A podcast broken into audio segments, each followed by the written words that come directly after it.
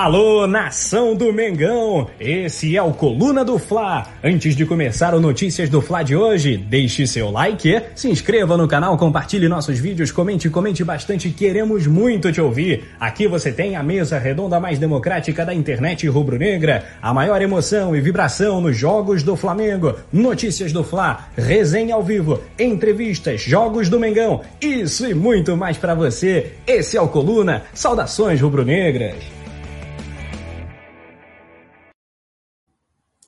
Fala galera, boa noite. Uma excelente noite, eu diria, até como disse a nossa chamadinha aí, saudações rubro-negras. Só falo hoje com quem foi campeão brasileiro ontem, naquele sufoco. Não sei nem por onde começar a dizer, então assim, Nath, saudações rubro-negras. Como, como você amanheceu octacampeã brasileira? Não, hoje é bom dia, boa tarde, boa noite, tudo excelente, né, Letícia? Depois da, da noite, tudo bem, que foi com muito mais emoção do que a gente gostaria que fosse, né? Muito mais sofrido. Mas se não for assim, não é Flamengo. A gente está acostumado assim, o coração tá em dia. A gente conseguiu, se a gente sobreviveu ao que aconteceu ontem, minha filha, a gente não, dessa a gente não passa nunca mais. Mas é isso, tem que cumprimentar a galera que está chegando aqui para comemorar esse ó que está com a gente, com muita notícia de Flamengo, né? Também temos o resenha em seguida aqui do Notícias, como sempre que a galera já está acostumada pedir também para galera deixar o like, né, Letícia? A gente está merecendo aí com esse título. Fizemos uma cobertura incrível ontem, pré-jogo, pós-jogo, tudo aí de Flamengo, então a galera tem que deixar o like. E muito boa noite, porque eu também só falo hoje com quem é Octa. é isso, Nath. Muito boa noite para todo mundo que está aqui. Ó. Já tem uma galera no chat que estava esperando a gente. O Urubu Rei tá por aqui, Márcio Pereira está aqui também, José Cláudio, Leandro Martins da produção está aqui, Diego. Tá, Rafael chegou agora. Um salve. Tá todo mundo por aqui, ó. Então eu já vou pedir. Nath já falou primeiro, mas agora eu vou reforçar. Solta o dedo aí no like.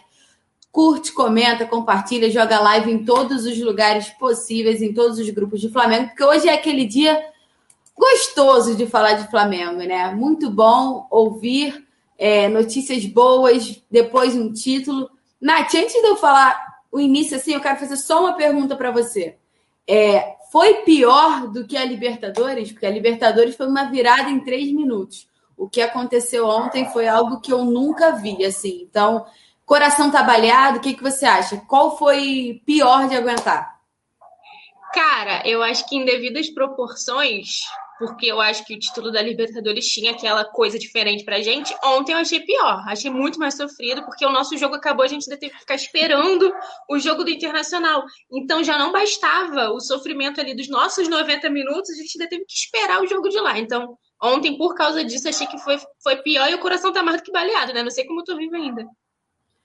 É isso, Nath. Ó, então já vamos começar aqui dando uma passadinha em todas as últimas notícias do Flamengo. Ó. Vou começar falando que o Domenech Torrent, que foi o primeiro treinador do Flamengo nessa temporada de 2020, ou seja, ele tem participação no Campeonato Brasileiro, ele comemorou o oitavo título do Rubro Negro nas redes sociais. A gente vai trazer tudo já já. E além dele, né, em rede social, o Rafinha comemorou o título do Flamengo também. O Bruno Henrique interagiu com ele falando que o elenco está esperando por ele. Agora é aquela notícia clássica que vai render sempre debate, mas a CBF confirmou o Flamengo como octacampeão brasileiro. Além disso, o Edenilson, destaque né, do Internacional nessa reta final, admitiu que houve erros do VAR a favor também do Inter. Lembra aquela clássica frase, faz até de CBF? Então, já aconteceu, o Flamengo, a gente vai trazer direitinho qual foi o valor que o Flamengo arrecadou por se consagrar o campeão brasileiro. Predestinado e decisivo, né? O, Gabi, a, o Globoplay anunciou aí a estreia da série documental que conta a história do Gabigol. O Isla, lateral direito, foi eleito o melhor da posição e o prêmio é do Flamengo pelo segundo ano consecutivo. Além dele, o professor Rogério Ceni também se tornou aí campeão e levou o prêmio de bola de melhor treinador do Bola de Prata da ESPN. Na manhã desta sexta-feira, logo após o título, com uma estampa diferenciada na manga, vazou imagens do novo uniforme número 2 do Flamengo. A gente vai trazer tudo aqui. E sobre o uniforme número 1, a Adidas iniciou a venda da nova camisa hoje, na manhã de hoje, e fez um anúncio através das redes sociais. É, exatamente, ó. E o Flamengo constatou uma lesão grave no joelho do César e a negociação com o Atlético Goianiense está suspensa por enquanto. Essas são as notícias que nós vamos repercutir hoje. Falar bastante também do oitavo título do Rubro Negro. Então, ó, produção, solta a vinheta.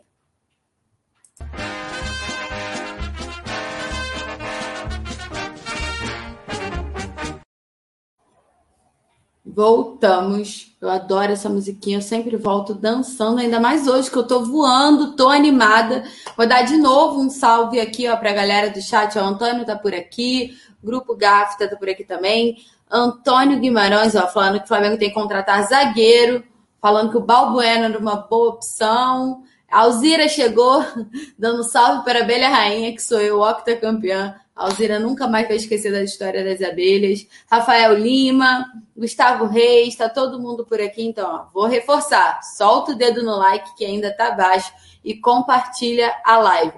Ah, o Rafael Lima está perguntando: hoje quem está na produção? Anderson ou Leandro?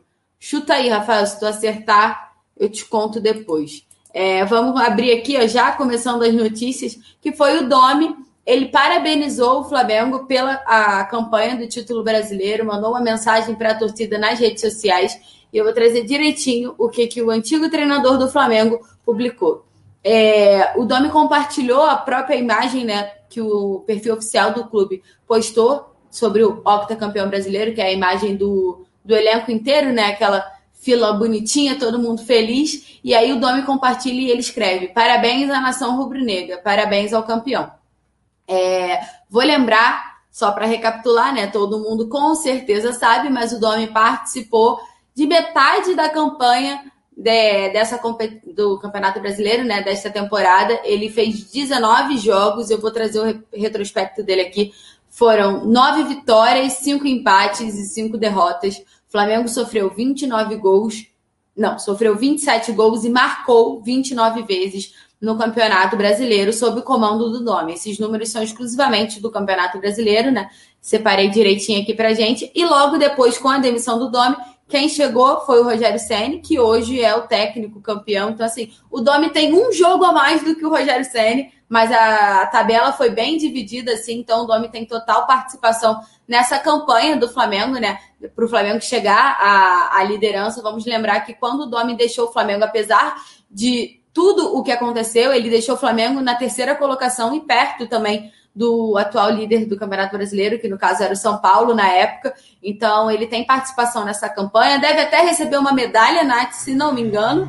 E não foi só ele, né? A gente vai trazer bastante quem comentou também. Jordi Guerreiro, que é muito querido da torcida, também foi um dos ex-Flamengo, né, que, com, que comemoraram na rede social o ex-auxiliar, o auxiliar do Domi, né, que participou de alguns jogos do Flamengo também, como aquele lá do Flamengo e Palmeiras, que para mim é o jogo chave do Campeonato Brasileiro, comemorou também nas redes sociais. Então, Nath, como é que você vê? Você acha que a campanha do Domi foi importante também para o Flamengo chegar à liderança conquistar esse título? Ou você acha que é tudo mérito do Rogério Senna?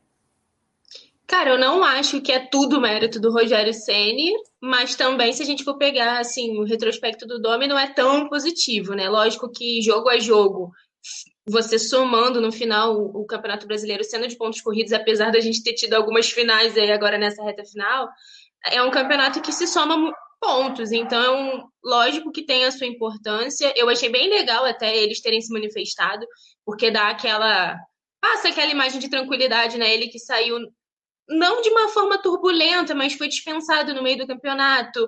Era um cara que deixou o país dele, né, para assumir o clube num momento mais delicado ainda, que foi assim que o Jorge Jesus saiu. Lógico que ele sofreria muito por conta da comparação que naturalmente aconteceria, e eu achei bem legal ele ter se pronunciado, assim como o Jordi também, que caiu nas graças né, da torcida, diferente até do Domi, que saiu ainda questionado, e que a torcida queria que tivesse saído. O Jordi teve ali um carisma, conquistou a galera naqueles dois joguinhos que ele ficou à frente da equipe quando o Domi estava com Covid. Mas lógico que, que o Domi teve o seu papel e teve a sua importância, não é mérito só do Rogério, mas eu acho que o Flamengo cresceu no campeonato, principalmente agora nessa reta final, né? A gente fez uma sequência até o jogo de ontem, né? Eram seis, seis jogos sem perder, né? Cinco, cinco vitórias e um empate, a gente perdeu ontem para o São Paulo, mas mesmo assim concretizamos o Octa e acho que hoje é isso que está valendo. Boa, Nath. É, o Rogério Senna, se não me engano, ele até é, falou sobre o Domi, né? Ele falou que os pontos corridos é justamente isso, né? Ganha quem conquista mais. Então, assim, foi uma campanha bem dividida. Os dois fizeram praticamente a mesma quantidade de jogos, então a parcela é muito. Para mim é muito parecida, mas o Domi leva desvantagem pelo momento que ele assumiu, né? O Flamengo pegou surto de Covid, pegou lesão de jogadores e ainda pegou convocação tudo isso o Rogério Ceni não passou, né? Ficou só na era Domi. Então, se eu não me engano, o Domi teve apenas o elenco principal, o elenco inteiro, né? Assim, aquele dito como principal disponível contra o Santos, e aí o, o Diego Alves se machucou, ficou aquele tempo todo fora, e na última partida, se eu não me engano, dele, quando todo mundo retornou. Então, assim, nos três meses assim de trabalho dele, ele só teve o elenco inteiro duas vezes. Então, é uma situação muito complicada. E ainda assim, ele fez uma boa campanha, né? Deixou o Flamengo na terceira colocação. E aí chega o Rogério Senni, que passou por um momento conturbado também, mas conseguiu levar, superar. E aí entrega o Flamengo a temporada de 2020 como campeão brasileiro. Quem comemorou também, Nath, foi um cara que está sendo falado demais, né? Quero saber como é que foi essa comemoração aí do Rafinha. Pois é, né? A gente sabe que o Rafinha tá com quase que os dois pés já, né, de volta ao Flamengo. Ele que causou aí em 2019, tanto dentro quanto fora de campo. A galera ontem, depois que ele se pronunciou, e aí eu vou dizer aqui já já o que ele falou, a parte da torcida do Flamengo, do Flamengo ficou agitada, né, falando que ele já estava organizando o churrasco aqui no Rio de Janeiro para receber o time. Mas assim que acabou o jogo e que o Flamengo foi decretado, né, octa e, e campeão, bicampeão brasileiro, o Rafinha fez uma publicação nas redes sociais comemorando justamente o título. Ele, que fez parte do elenco campeão em 2019, homenageou o bicampeonato do clube, também fazendo, né, repostando a mesma imagem até que o Domi e falando que, parabéns, Flamengo, bicampeão brasileiro. É, é escaneco. E aí, com isso, o Bruno Henrique, claro, né, comentou ali a postagem do ex-companheiro e fez a revelação. Vamos, é, vamos, Tico Fantástico, estamos te esperando. Então a gente vê aí o jeito que o Bruno chama, né, o Rafinha, esse jeito diferente, nosso entregador oficial de Gatorade que a gente adora, e fala, revela aí que o elenco está esperando por ele. E a gente já trouxe aqui, né, antes até dessa decisão, nas últimas semanas a gente tem falado muito, porque ele está sem contrato com nenhum clube desde que ele decidiu rescindir o contrato dele com o Olympiacos lá da Grécia. E aí agora, eles, o Flamengo e ele estavam esperando aí somente essa né, o Campeonato Brasileiro ter fim, a temporada 2020 ficar para trás, porque o Flamengo já está se movimentando para 2021, mas até ontem o foco era esse jogo contra o São Paulo, que era muito importante. Lógico, né, que alguns dirigentes ainda ficam ali dando aquela ensaboada, falam que não tem nada resolvido, mas até está assinado, né, é esse o papel do clube mesmo. E acho, Letícia, que a torcida está muito ansiosa para esse retorno, apesar claro, né, da forma com que o Rafinha saiu, parte da torcida ficou bem chateada com a forma, né, que foi muito repentina. Ele que tinha ajudado até a trazer o Domi, conhecia o Domi antes e exaltou muito o trabalho dele. Na verdade, ele demonstrou muita confiança né, no trabalho do Domi aqui. E quando o barco começou a ficar meio ali naufragando, o Rafinha saiu. Isso deixou a torcida chateada. Mas eu tenho certeza que a maioria da galera já perdoou. E tá que nem o Bruno Henrique, só esperando o lateral ser anunciado. Natália, eu vou trazer um pouquinho dos bastidores, né? Porque para a galera que acompanhou a coluna do Fly, eu tive quarta e quinta-feira no Hotel da Concentração do Flamengo, então fiquei bem pertinho de todo mundo. Trouxe algumas matérias exclusivas para o coluna aqui, tanto no site quanto no coluna do Fla Play. Então, se alguém quiser conferir, é só clicar lá. E uma das pessoas que eu entrevistei foi o Marcos Braz. É, o vice-presidente de futebol ele tratou com muita cautela, ele falou que não tinha nada acertado ainda que o foco era total na partida de contra o São Paulo, mas que era óbvio que ele e o Rafinha estavam conversando com, e com os empresários também, até porque eles têm uma boa relação, mas que hoje o foco, no caso, né, ele falou que o, o foco primeiro era acabar o Campeonato Brasileiro, conseguir o título e depois resolver qualquer coisa que fosse. Ele até compara assim, ele fala, você pode até me questionar por que a gente anunciou a renovação de contrato com o Thiago Maia. E ele falou, aí ele explicou que foi um caso especial, porque os empresários do Thiago Maia são daqui de São Paulo, então se encontraram, se eu não me engano, no hotel, todo mundo, como já estava tudo meio que acertado, aproveitaram o momento que estava todo mundo junto aqui em São Paulo e efetivaram essa prorrogação do empréstimo. Então ele dá até essa explicação do porquê não fazer logo isso com o Rafinha. Né? O Rafinha também já disse, tratou com muita cautela quando, quando voltou ao Brasil, né? Ele falou: não, vamos esperar o Campeonato Brasileiro acabar e tudo mais. Mas os bastidores que eu queria trazer é que internamente, lá no Flamengo, a confiança, é, as palavras que você escuta é assim: o Rafinha já é nosso. Falta só anunciar. Então, eu até brinquei hoje que eu já ia deixar a matéria do anúncio pronta, porque a sensação que eu tenho é que vem a qualquer momento o Rafinha, sabe? É, a, a, os dirigentes, todo mundo, uma parte da diretoria, assim, tá todo mundo muito confiante com o retorno do lateral, então a torcida que gosta de saber, assim, desses bastidores, gosta de estar sempre ligada. É, internamente, a frase do Flamengo é o Rafinha já é nosso, ainda que o Marcos Braz e outros dirigentes tratem com mais cautela, mas assim, em off, nos bastidores, a gente ouviu diversas vezes essa frase. E eu até brinquei, falei assim, por que ele não vem para cá logo para comemorar o título, não sei o quê. E aí falaram, não, vamos com calma. Eu até brinquei, ele vai aparecer no Morumbi, né? Acabou que ele não foi, assistiu do Rio de Janeiro, se não me engano, porque ele até publicou na rede social, em outra coisa, né? Além da, da comemoração do título. Mas é isso, é, eu acredito que é questão de tempo mesmo. Provavelmente já estão acertados, falta só realmente assinar o contrato para ser feito o anúncio oficial. E até porque eu acho que anunciar ontem, por exemplo, ou hoje, quebra um pouco a expectativa do título do Campeonato Brasileiro, né? Então é melhor dar um tempinho. O Flamengo estreia no Campeonato Carioca na terça-feira. Então, por aí, para a semana que vem, acredito que a nação vai ter essa surpresa do retorno do grande Rafita. E é curioso porque a publicação dele no título, Nath, quando você, li, quando você leu, ele fala esse caneco, que é a frase que ele usa, né? Donde Rafita está, esse caneco. Então ele já botou esse caneco. Ele tá dando cada vez mais pistas, o Bruno Henrique já falou que tá esperando. Então eu acho que é só questão de tempo. Daqui a pouco a gente pode fazer um bolão. A galera do chat pode falar aí quando acha que o Rafinha vai ser anunciado. Vou gravar quem vai chegar mais perto, Natália. Não, eu acho também que é questão de tempo, cara. É, eles deixam muito claro, né? Tanto o Rafinha, apesar da cautela, quanto os dirigentes também do Flamengo, eu acho que a postura natural é essa mesmo. O jogo de ontem era muito importante, não tinha jeito. E como você falou, acho que dividir as atenções nesse momento, porque a volta dele realmente vai. Lógico que não se compara a um título e tudo, mas divide de qualquer forma as atenções e o momento realmente era de definir o Campeonato Brasileiro e agora é de comemorar. Então, eu acho também que vai ficar para a próxima semana e não vai ser tanta surpresa assim, né? Vai ser, a gente vai ser pego de surpresa no dia que ele vai ser anunciado, mas a gente já está esperando, porque eu também acho que é questão de tempo. Boa, Nath. E falando do título do Campeonato Brasileiro, né? Tem aquela polêmica, mas todo mundo sabe que o Flamengo é octacampeão brasileiro e a CBF confirmou isso. É, através da publicação do, no site oficial da entidade, né? A C... Cadê? Deixa eu achar aqui. A CBF escreveu a seguinte frase, o trecho, né? Vou tirar direitinho. Aspas, ela coloca: O Brasil é vermelho e preto. O Flamengo é o grande campeão brasileiro 2020. Apesar do revés desta quinta-feira diante do São Paulo Morumbi, o Flamengo conquistou o seu bicampeonato brasileiro, o oitavo de toda a sua história. Fecha aspas.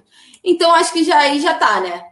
Já está falado, já está decretado. A CBF, que é a entidade, é, Confederação do Futebol Brasileiro, já confirmou, então é octacampeão. Não quero mais ver essa, essa briguinha, essa coisa aí de 87 é do esporte. Todo mundo sabe que não é.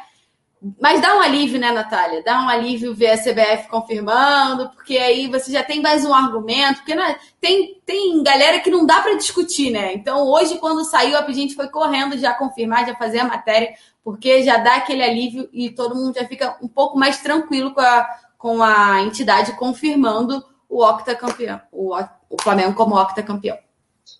Letícia, a gente, eu acho que a gente tem que guardar um print da CBF confirmando esse octa para toda vez que alguém vier discutir, a gente mostrar, tá com ele em mãos. Olha aqui, meu anjo, oitavo título dessa história. Porque realmente a entidade faz questão de ressaltar isso, né, nesse parágrafo aí de, de uma das matérias lá no site oficial deles. E, cara, é indiscutivelmente isso, né? É, a gente, lógico, fica aliviado que, como você disse, é mais um argumento que a gente tem. A gente, é como eu, como eu falei aqui, a gente tem essa coisa em mãos, assim, de, de cara, não, na justi o que acontece na justiça, a gente sabe que leva anos e que vai depender da decisão ali de uma pessoa que pode ser, que pode não, né? Porque todo mundo tem a, o seu grau ali de parcialidade e vai pesar a mão para um lado ou para o outro, não tem jeito. Não tem, não tem como, eu acho que, a não ser que seja uma pessoa que não gosta de futebol, mas aí é muito difícil, né? E a gente sabe que isso é uma história que rola no, na justiça há muito tempo, todo, toda vez que tem jogo do Flamengo Esporte, essa palhaçada de ah, mas o esporte que é o campeão. E a gente vê agora que os jogadores entraram né, na, na em onda de provocar um ao outro. O Diego Ribas, toda vez que o Flamengo ganha do esporte, fala: ah, o verdadeiro campeão de 87 venceu. E a gente tem isso do lado de lá também, né? Quando acontece o contrário. Então, eu acho que essa zoeira, essa implicância faz parte do futebol, mas a gente não, não tem ego ferido nenhum e sabe que o Flamengo é octa, e isso não estava em discussão, mas é muito bom quando a gente vê a Confederação Brasileira de Futebol adotando o Flamengo como octa. Oi, Nath, voltei que eu estava mutada por causa do barulho aqui. É, e eu acho curioso até essa discussão, porque toda vez que acontece um Flamengo esporte, ou vem essa discussão Flamengo ser ou não é, oito vezes campeão brasileiro agora, né? No caso, na época, sete, né? Porque agora é muito recente, o oitavo título. Eu lembro de uma entrevista do Zico. O Zico conversa com o Thiago Asmar e aí ele pergunta ao Thiago Asmar quais foram os adversários do Flamengo. Aí o Thiago Asmar responde todo mundo. E ele fala quais foram os adversários do esporte. E aí não sabe, entendeu? É, é a dimensão do campeonato brasileiro feito naquela forma, daquela época. E o Zico até brinca no final e fala assim: eu já, gastei, eu já gastei até o bicho da premiação. Então, assim, é óbvio que é o Flamengo que é o campeão de 87. Então é um debate aí que fica para a torcida, mas foi como eu disse, né? A entidade reforçar isso, é, reconhecer isso no site oficial, é mais um alívio, é mais uma situação boa para o Flamengo, né, Natália? Mas pode dar continuidade aí, quero saber qual é a próxima notícia que temos, Natália. Pois é. Pois é, a gente está falando aí de CBF, né, e confederação e tudo isso que a gente teve que questionar bastante aí no decorrer da temporada 2020. E o que também roubou muito essa, nessa temporada foi a arbitragem, né? Principalmente a questão do VAR. E ontem não foi diferente. E a gente acompanhou aí todo rubro-negro estava ligado, era um olho no jogo do Flamengo e o outro no jogo do Internacional e Corinthians, né? Cada, eu acho que cada barulhinho da bolinha lá na, na, transmissão da Globo ou em qualquer outro lugar que a gente sabia que tinha sido gol, a gente já ficava com o coração assim Nath, rapidinho, falando do barulhinho, isso é uma coisa curiosa, porque eu tava assim, no, nas primeiras duas bolas que pintaram assim na tela, mas depois eu percebi que toda vez que era lance no Internacional, eles não colocavam a bolinha, eles jogavam direto é, dividindo tela. Então, toda vez que a bolinha pintava lá, eu já estava tranquila, já sabia que não era no Internacional. Mas até eu me tocar nisso demorou e eu sofri. Não, é, foi muito sofrida essa, essa questão né, de ter que ficar acompanhando os dois resultados, mas fato é que o Internacional teve mais uma vez né, interferência do, da, da arbitragem, principalmente da cabine do VAR no jogo, e o Edenilson, que foi um destaque nessa reta final do, do Colorado, que ficou, acabou ficando no 0 a 0 com o Corinthians e por isso a gente acabou né, consagrando aí o Octa, ele se pronunciou sobre a arbitragem, principalmente a utilização do VAR. Em, é, isso na, já na entrevista ao Prêmio Bola de Prata, né, ele comentou sobre isso na, durante a, a, competição e falou o seguinte: é muito difícil falar do VAR, do VAR, porque não tem um critério único. Muitas vezes é interpretativo e vai de cada árbitro. Eu acho que melhoraria muito se tivesse um critério único, que não tivesse essa discussão de foi ou não foi, para um foi, para o outro não foi.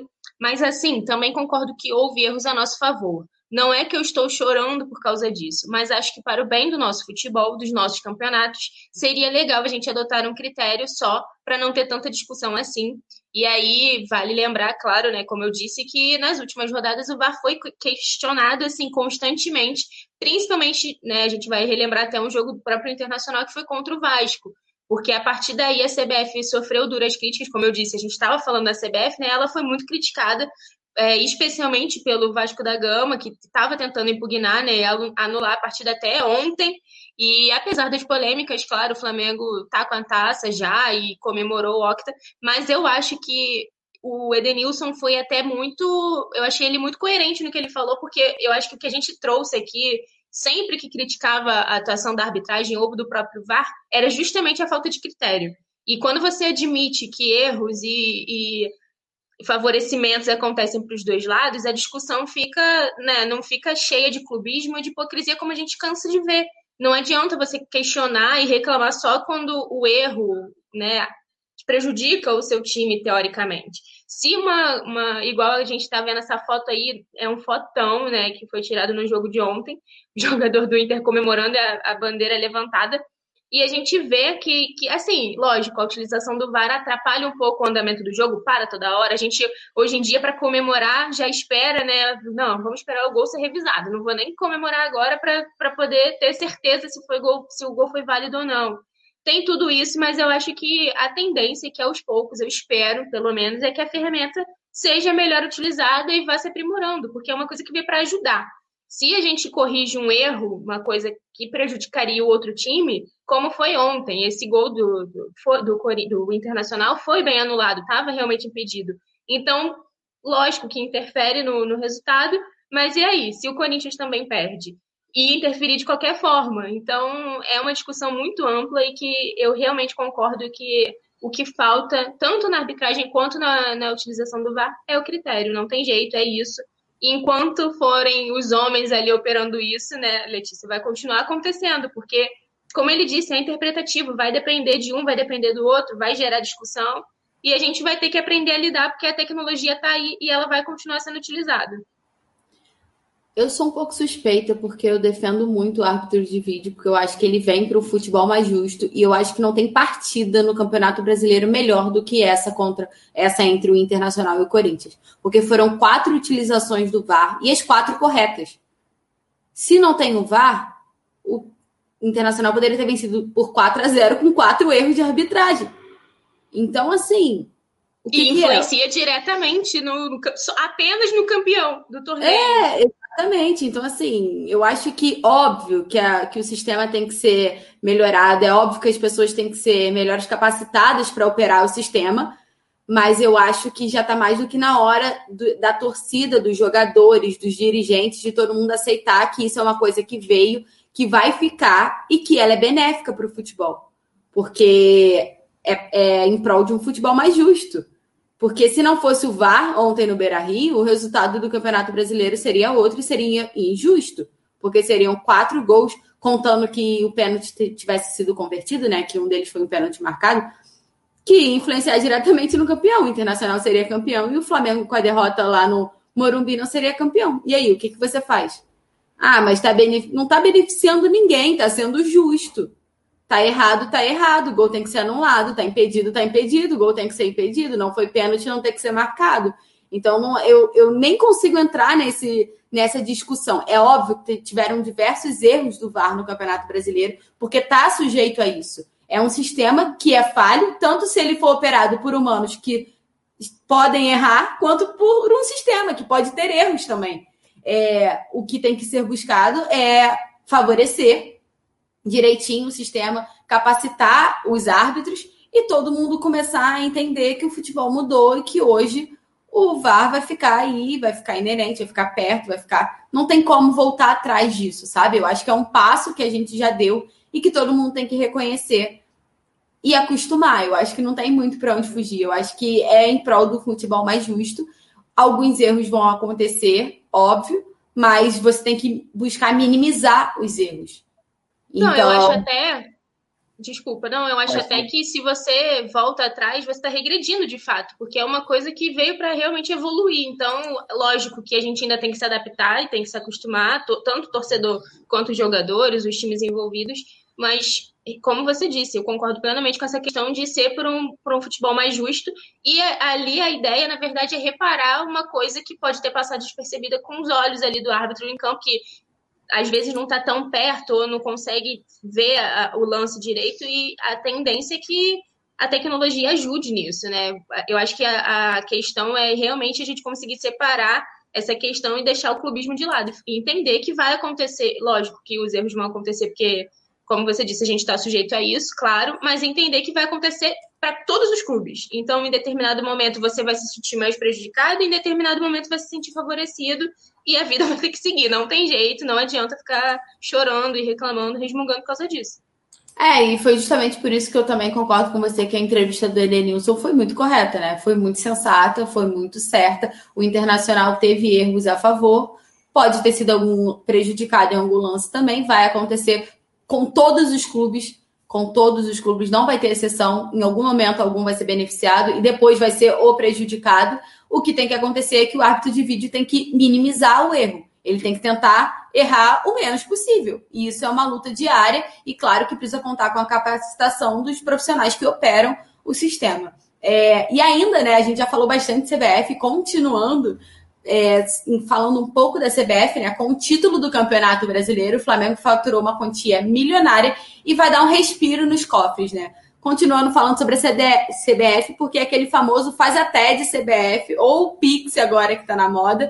Então, com o oitavo título do Campeonato Brasileiro, o Flamengo faturou 33 milhões de reais, que é a premiação paga pela CBF ao vencedor da competição é, do pontos corridos, né? A segunda colocação, que foi a do Internacional, fica com cerca de 31,3 milhões de reais. A diferença eu considero pouca do líder para o vice-líder. Eu acho que poderia ser uma diferença um pouco maior.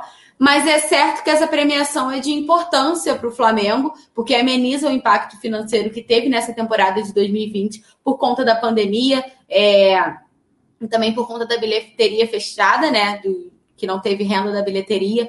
O sócio torcedor diminuiu muito, então acho que qualquer dinheiro que entra, até porque o Flamengo já contava com, com essa quantia de campeão brasileiro, porque quando você vira o ano né, de 2019 para 2020, você estabelece algumas metas e conta com as premiações.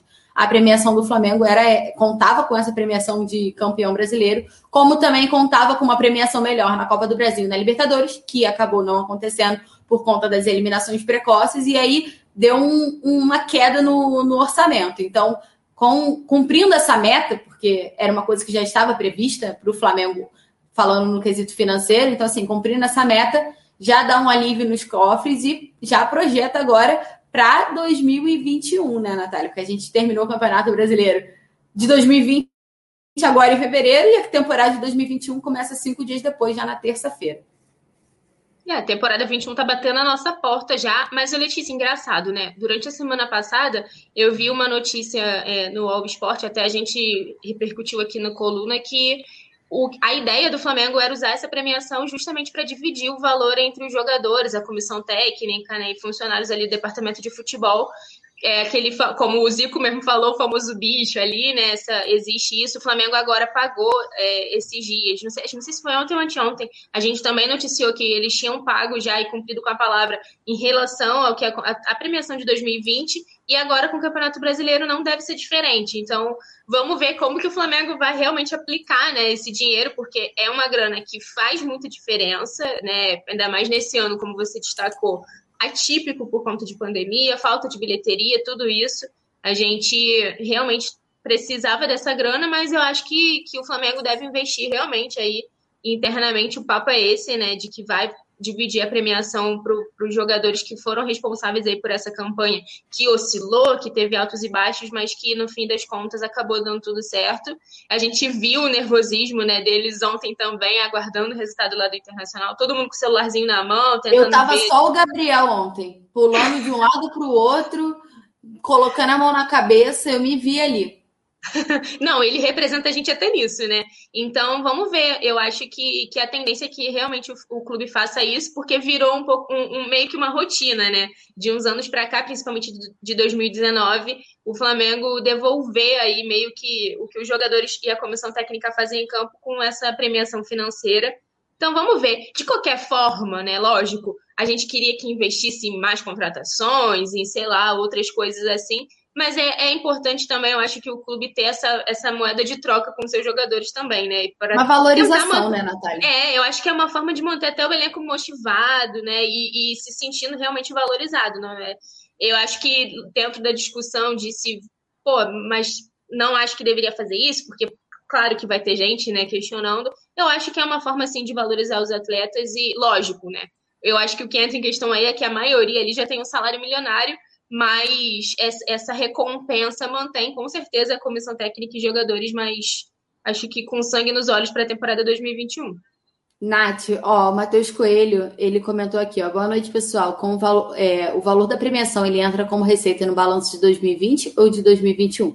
É uma informação importante para o fechamento do balanço geral e para o orçamento da próxima temporada. Então, como a competição é referente a 2020, é, o valor do, da, dessa premiação está no orçamento de 2020. O orçamento de 2021 a gente já detalhou todo aqui direitinho no site do Coluna do Fly, então depois pode ficar ligado, eu posso tentar jogar o link da matéria aqui. Mas essa premiação de 33 milhões, ela, é, ela tá no balanço de 2020, por isso que é uma situação que a Natália comentou que é um pouco complicada, né? Porque já está comprometida tecnicamente no balanço financeiro de 2020, mas de acordo com o All Sport, estava sendo debatido transferir direto para o departamento de futebol, né? Dividir entre jogadores, comissão técnica e tudo mais. Então, por isso que a Nath falou que é uma situação um pouco complicada. Confesso que eu ainda não sei de fato se vai ser assim, mas é uma, é uma coisa que estava sendo debatida dentro do Flamengo. Depois eu posso tentar descobrir para a gente conseguir debater melhor essa informação, mas respondendo a sua pergunta, Matheus, está presente no orçamento no balanço de 2020. E, ô Letícia, seguindo né, o nosso baile aqui, porque hoje as notícias né, não param, a gente tem que, precisa falar dele, né?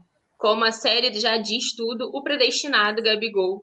É, a, o Globoplay ontem, logo após a partida, né, a confirmação do Octa para o Flamengo, assim que acabou o jogo lá do Internacional, divulgou né, um trailerzinho e anunciou a estreia da série documental que vai contar a história do Gabigol até ele se tornar aí ídolo no Flamengo. Vai a estreia está marcada para esse domingo, dia 28, no Globoplay, que é a, a plataforma né, oficial de streaming da Globo. E a série foi anunciada justamente logo após aí a conquista do, do Campeonato Brasileiro. Terá quatro episódios, né? E, obviamente, eu acho que não vai sobrar um rubro-negro sem estar com lágrimas nos olhos assistindo, né? Porque o que esse moleque, cara, de, sei lá, 23, 24 anos tem feito e tem já de importância na história do clube não tá, né, no gibi. É, a produção né, do Globoplay durou 11 meses e traz a história de vida do Gabriel, do Gabriel né? Com, claro, desde, desde o nascimento dele mesmo, vai contar complicações que a mãe dele teve no parto, a origem humilde da família dele, o início dele no futsal, a chegada ao Santos, a passagem lá pelo que acabou sendo considerada sem êxito né, no futebol europeu, até a glória eterna ali no Flamengo, ele que foi o herói da nossa virada histórica contra o River. Então, é uma série que realmente promete muitas emoções, e aí os produtores, né, os responsáveis por direção e roteiro foram Gustavo Gomes e Marcelo Pizzi, fica aí os nomes né, registrados. E aí o, o, um deles, né, um dos, dos responsáveis pela produção, falou assim: Gabriel tem uma personalidade muito forte, isso não é segredo. Mas o processo que ele criou para se preparar para a vida de jogador, para separar a vida de jogador, a fama e as pressões da carreira, foi a maior surpresa durante a produção. Ele tem um foco e uma consciência das suas ações muito grande e se permite soltar dentro de campo toda a energia acumulada numa aparente timidez e leveza no dia a dia. Ele é um personagem complexo que provoca amor ou ódio dentro e fora de campo. E eu acho que definiu muitíssimo bem o Gabriel, né? Eu costumo falar que quem não gosta do Gabriel, né, quem tem esse lado do ódio, é porque não é rubro-negro, e eu entendo, porque se eu não fosse, eu também odiaria ele, metendo gol no meu time aí, jogo atrás de jogo. Então, ele é um jogador muito decisivo, e claro que, apesar de não ter deixado dele ontem, né, ele acabou participando diretamente do título por conta do que foi feito no jogo contra o Internacional, que foi fundamental para a gente seguir vivo né, na luta pelo Octa. Então fica aí registrado, porque se, eu, eu, acho que se a galera que nem gosta muito do Diego Ribas se emocionou lá com a série dele também, com o documentário dele, né? Imagina com o Gabigol, que apesar de não ser também unanimidade assim, entre a torcida, é considerado ídolo pela maior parte né, dos torcedores, Letícia. Nath, eu, eu acho que hoje eu vejo o Gabriel como unanimidade na torcida. Eu acho que no início a torcida do Flamengo teve uma certa resistência, mas hoje, assim, 2021, em fevereiro, eu já acho que 99% da torcida gosta dele, mas ele é muito odiado pelo resto da, dos outros torcedores, né, dos outros clubes. E com total razão, porque quando ele jogava no Santos, ele, ele era insuportável, também não suportava ele. Então, assim, eu entendo todos eles, nem reclamo quando dizem que não gosta, mas eu acho que. É eu reclamo. meu lado Gabigolzete não deixa.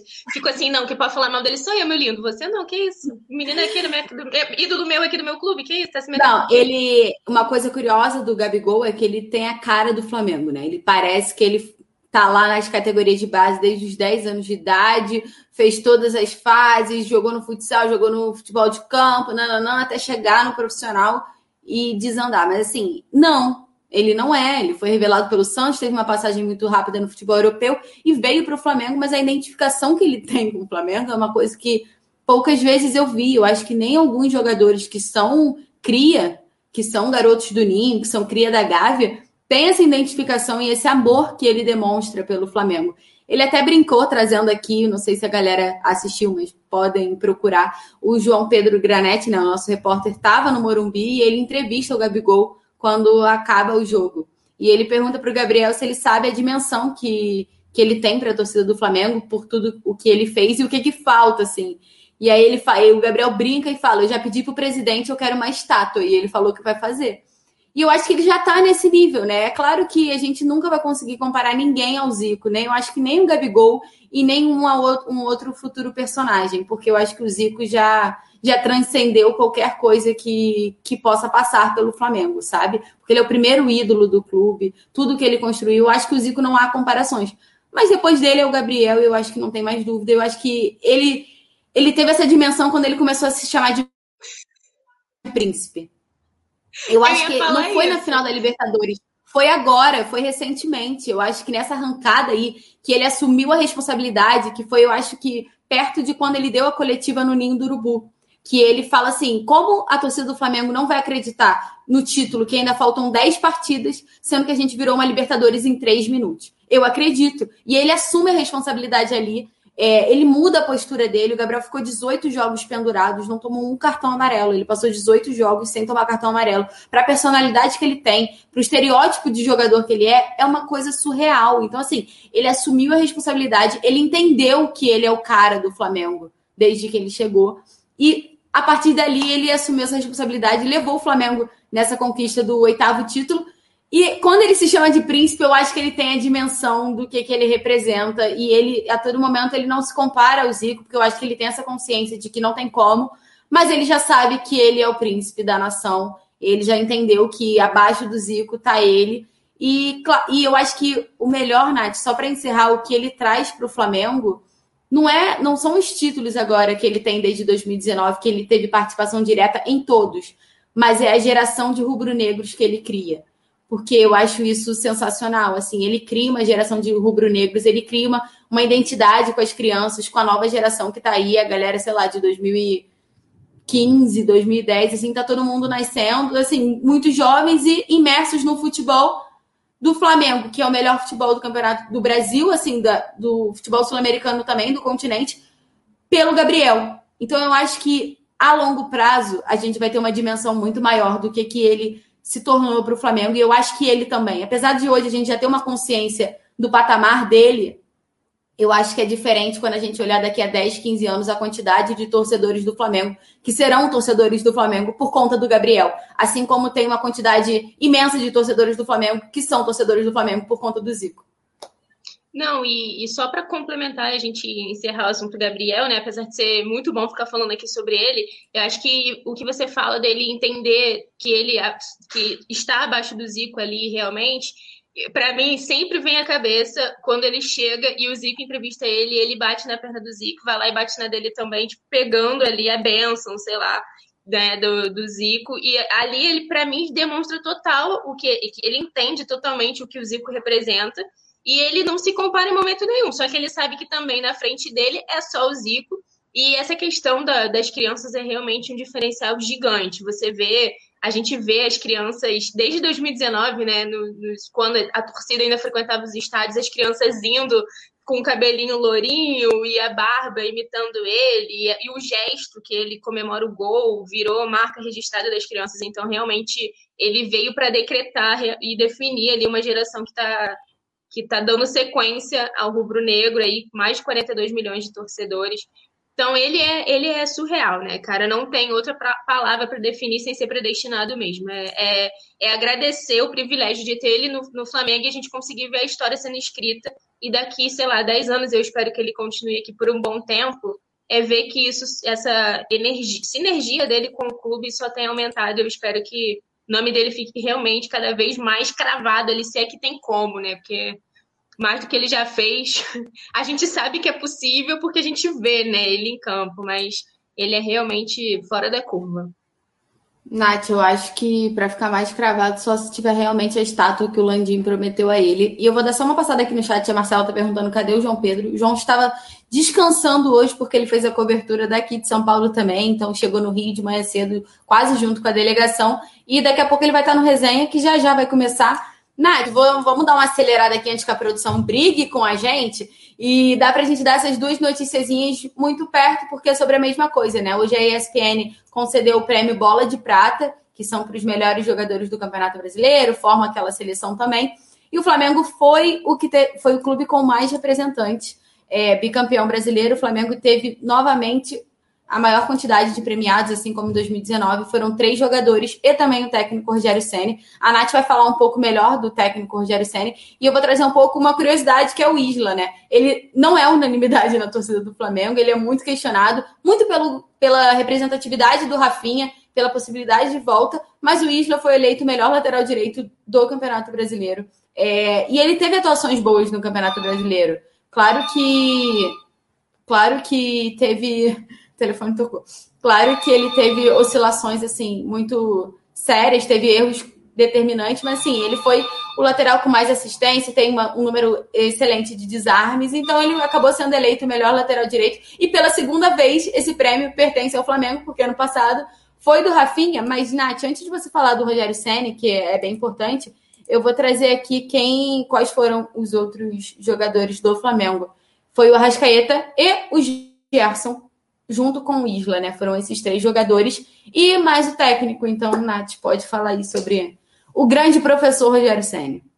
Pois é, se o Isla é questionado, né, não é unanimidade entre torcida, que, vão, que vamos dizer sobre o técnico Rogério Senna, que desde que assumiu aí viveu realmente momentos complicados à frente do Rubro Negro, mas acabou se concretizando e também deixou o nome dele na história com a conquista do Octa, ele que se tornou né, uma das peças principais nessa conquista acabou sendo, apesar de questionado, acabou confirmando o título e devido ao seu trabalho, claro que conquistou aí esse posto de melhor técnico do Brasileirão de acordo com o prêmio Bola de Prata. A entrega do troféu aconteceu hoje, né, nessa sexta-feira, e o treinador aproveitou, claro, a oportunidade para agradecer a nação rubro-negra, se, se mostrou comovido, né, por participar pela terceira década seguida da premiação, claro que somando as suas participações também como jogador. E aí eu vou abrir aspas para ele aqui rapidinho. Ele falou: Muito obrigado a todos. É um prazer estar aqui novamente. Uma carreira longa, já ficando mais velho, mas posso receber o oitavo prêmio da minha carreira. Teve a revista Placar, que para mim é considerado o melhor prêmio do futebol brasileiro. Eu estou é, presente aqui tem três décadas. Isso tem um valor muito grande. É meu quarto ano como treinador e já recebo uma homenagem como essa. Eu agradeço a todos que fizeram parte dessa carreira. Agradeço a minha família e a torcida do Flamengo, a nação rubro-negra. Hoje, o Rio de Janeiro está mais feliz e amanhece vermelho e preto. Então fica aí né, o registro das palavras do treinador, feliz com a premiação, claro, que em pouco mais de três meses de trabalho o Flamengo se tornou campeão e ele conquistou seu primeiro título, né? Apesar das eliminações precoces na Copa do Brasil e na Libertadores, finalmente o Octa veio e veio né, com muita pitada aí do Rogério Ceni que no decorrer da temporada, principalmente nessa reta final, tentou arrumar soluções para encaixar o time, né, passou, claro, por alguns momentos também turbulentos em relação à lesão de jogadores, que fazer sem o Rodrigo Caio, com o Gustavo Henrique o Léo Pereira ali sem render muito, ele foi lá e apostou no Arão, deu certo, ficou sem o Arão justamente nas duas partidas decisivas, quando deu certo o que ele fez, então ele realmente valeu aí essa, essa, esse registro dele, né, esse agradecimento também. Porque é claro que o nome dele já também já está marcado na história. A gente estava falando do Gabigol, mas o Ceni com esse título sempre vai ser marcado como treinador campeão brasileiro pelo Flamengo em 2020. É, e uma, um tempo de trabalho muito curto, né? Ele chegou em novembro, pegou o Flamengo na metade da temporada, pegou o Flamengo bem, assim, terceiro colocado, que foi quando o Domi deixou, então ele só teve o trabalho de dar continuidade Mesmo assim, foi questionado por conta das eliminações precoces e tal. Mas eu acho que nesses últimos jogos aí, eu acho que, eu acho que os últimos 10 jogos do Flamengo foi crucial para essa para essa para a chave do título, sabe? Claro que perdeu uma partida ou outra, assim como perdeu para o São Paulo, antes de engatar nessa sequência aí de seis jogos invictos, mas eu acho que esses últimos 10 jogos foi quando o Rogério Ceni começou a colocar o dedo dele no Flamengo. Quando ele começa a trazer o Arão para zagueiro, quando o Diego Ribas volta ao time titular. Então, assim, eu acho que tudo isso tem total participação no título. E eu acho que fica até difícil, né? O técnico que é campeão brasileiro não ser eleito o melhor treinador do campeonato. Eu acho que não teria muita coerência. Então, acho que muito por isso ele é o título, mas eu ainda acho que, apesar das participações dele pontuais nessas mudanças que foram significativas demais para o Flamengo conquistar o título, eu acho que os jogadores abraçaram de uma forma que mudou tudo. Se eles tivessem feito isso antes, o Flamengo já teria sido campeão muito mais cedo, mas eu acho que acordaram um pouco depois. Então, acho que ainda está no elenco. Acho que seria, sei lá, 70% do elenco, 30% do Rogério Senna, assim, 60, 40. Então, eu ainda acho que o elenco ainda é o principal fator chave para o Flamengo ter conquistado o título. Nath, hoje vamos falar mais duas notícias aí sobre o manto sagrado, porque eu ia falar sobre. Aí eu ia acabar trocando, né? Porque eu ia dizer que o manto sagrado hoje vazou, né? Essa camisa aí é o manto número 2 do Flamengo. Vene Casagrande, jornalista do Dia, foi o primeiro a divulgar, depois a reportagem do Coluna do Fla confirmou. Então, essa é a camisa do Flamengo, número 2 para a temporada de 2021. Achei ela bem básica, ela é branca, mas ela tem as mangas diferenciadas, né? É uma estampa diferenciada, ela é meio degradê, num rubro negro, ainda tem essas três listras aí da Adidas, que é meio clássico. Agora eu quero saber, né, Natália? É... Acho que pela minha cara, todo mundo já viu que eu não curti muito a camisa, não, né? Na hora eu até falei, quando saiu a imagem, eu falei, putz. Mas você gostou, Nath? A galera do chat, o que, que vocês acharam aí? Curtiram a camisa, não curtiram? Eu vou te falar exatamente a mesma coisa que eu falei na hora que você disse que não tinha gostado. Falei, cara, se até vendo a camisa número um vestida nos jogadores ontem, do Diego, eu não sei se eu gostei. Imagina essa que eu tô vendo ali com marca d'água. Cara, não, não sei se tem muito como opinar. Pelo que eu vejo, eu não acho tão ruim quanto você achou, assim é diferente do que a gente está acostumado agora, né? De uns dois anos para cá. É, bem, é uma proposta completamente diferente dessas duas últimas. Eu já sei que eu vou né? tomar trava do meu pai, que meu pai vai falar que eu não posso dizer nunca que a camisa é feia, mas assim, essa daí tá deixando a desejar. Não, e o pior, né? Vai falar isso e daqui a pouco tá vestindo ela, mas tudo bem, a gente segue, finge que isso não vai acontecer. Mas eu, eu não sei, cara. Eu acho que quando a gente vê mesmo os jogadores vestindo, vai dar pra gente tentar ter uma noção melhor do se ela é realmente bonita ou não. Mas eu vou já jogar para a próxima notícia aqui, porque tem a ver com camisa e com manto sagrado, né? Porque o número um que a gente viu ontem, que os jogadores e o técnico, inclusive, estavam vestindo na hora da premiação. Finalmente, né? né? Primeira vez, ó, a segunda vez que o Rogério Senna utiliza a camisa do Flamengo. no momento de ontem, ele tinha que usar ainda mais sendo essa, né? Que representa muito e, justamente, lógico, a Adidas não ia dar o ponto sem nó, e na hora da, da premiação, é, eles vestiram a camisa e ela começou a ser vendida hoje. E aí fica o registro, né? Porque você já a nação rubro-negra já pode encontrar a camisa tanto nas lojas né, online, Adidas e Nação Rubro-Negra, Espaço Rubro-Negro, como nas lojas físicas também, com um acréscimo, né? Esse ano o manto está um pouquinho mais caro, tá R$ 279,99, né? 280 reais, mas fica aí, né? Os jogadores campeões de 81, parte deles, vestindo a camisa que começou a ser vendida. Natália, eu tô rindo aqui, ó, porque a trava já chegou. Eu falei, né, que eu ia tomar uma trava, tomei uma trava aí alvivada, minha mãe comentando. Seu pai falou que o Flamengo não tem camisa, Letícia, o Flamengo tem manto. Tudo bem, pai, desculpa. E ó, o Daniel tá sempre aqui com a gente. Vacilo. É, o Daniel tá sempre aqui com a gente. Ele acabou de comentar, ele falou, disse que achou a camisa rubro-negra linda e lembrou que essa camisa homenageia a temporada de 1981, né, que completa aí o título do, do Mundial e da Libertadores de 1981, estamos em 2000. É. Eu que não quis que... fazer a conta, né? Você percebeu. Eu quis, Por... eu quis ignorar a conta. Por isso que a gente na imagem tá vendo os campeões, né? Adílio, Moser. Então a gente vê aí os jogadores vestindo o manto, porque é homenagem a eles mesmo, né? Então. É isso. Nada mais justo. Vou, vou dar uma continuidade aqui, porque o Flamengo con, constatou a lesão grave no joelho do César e por isso a negociação com o Atlético Goianiense está suspensa, né?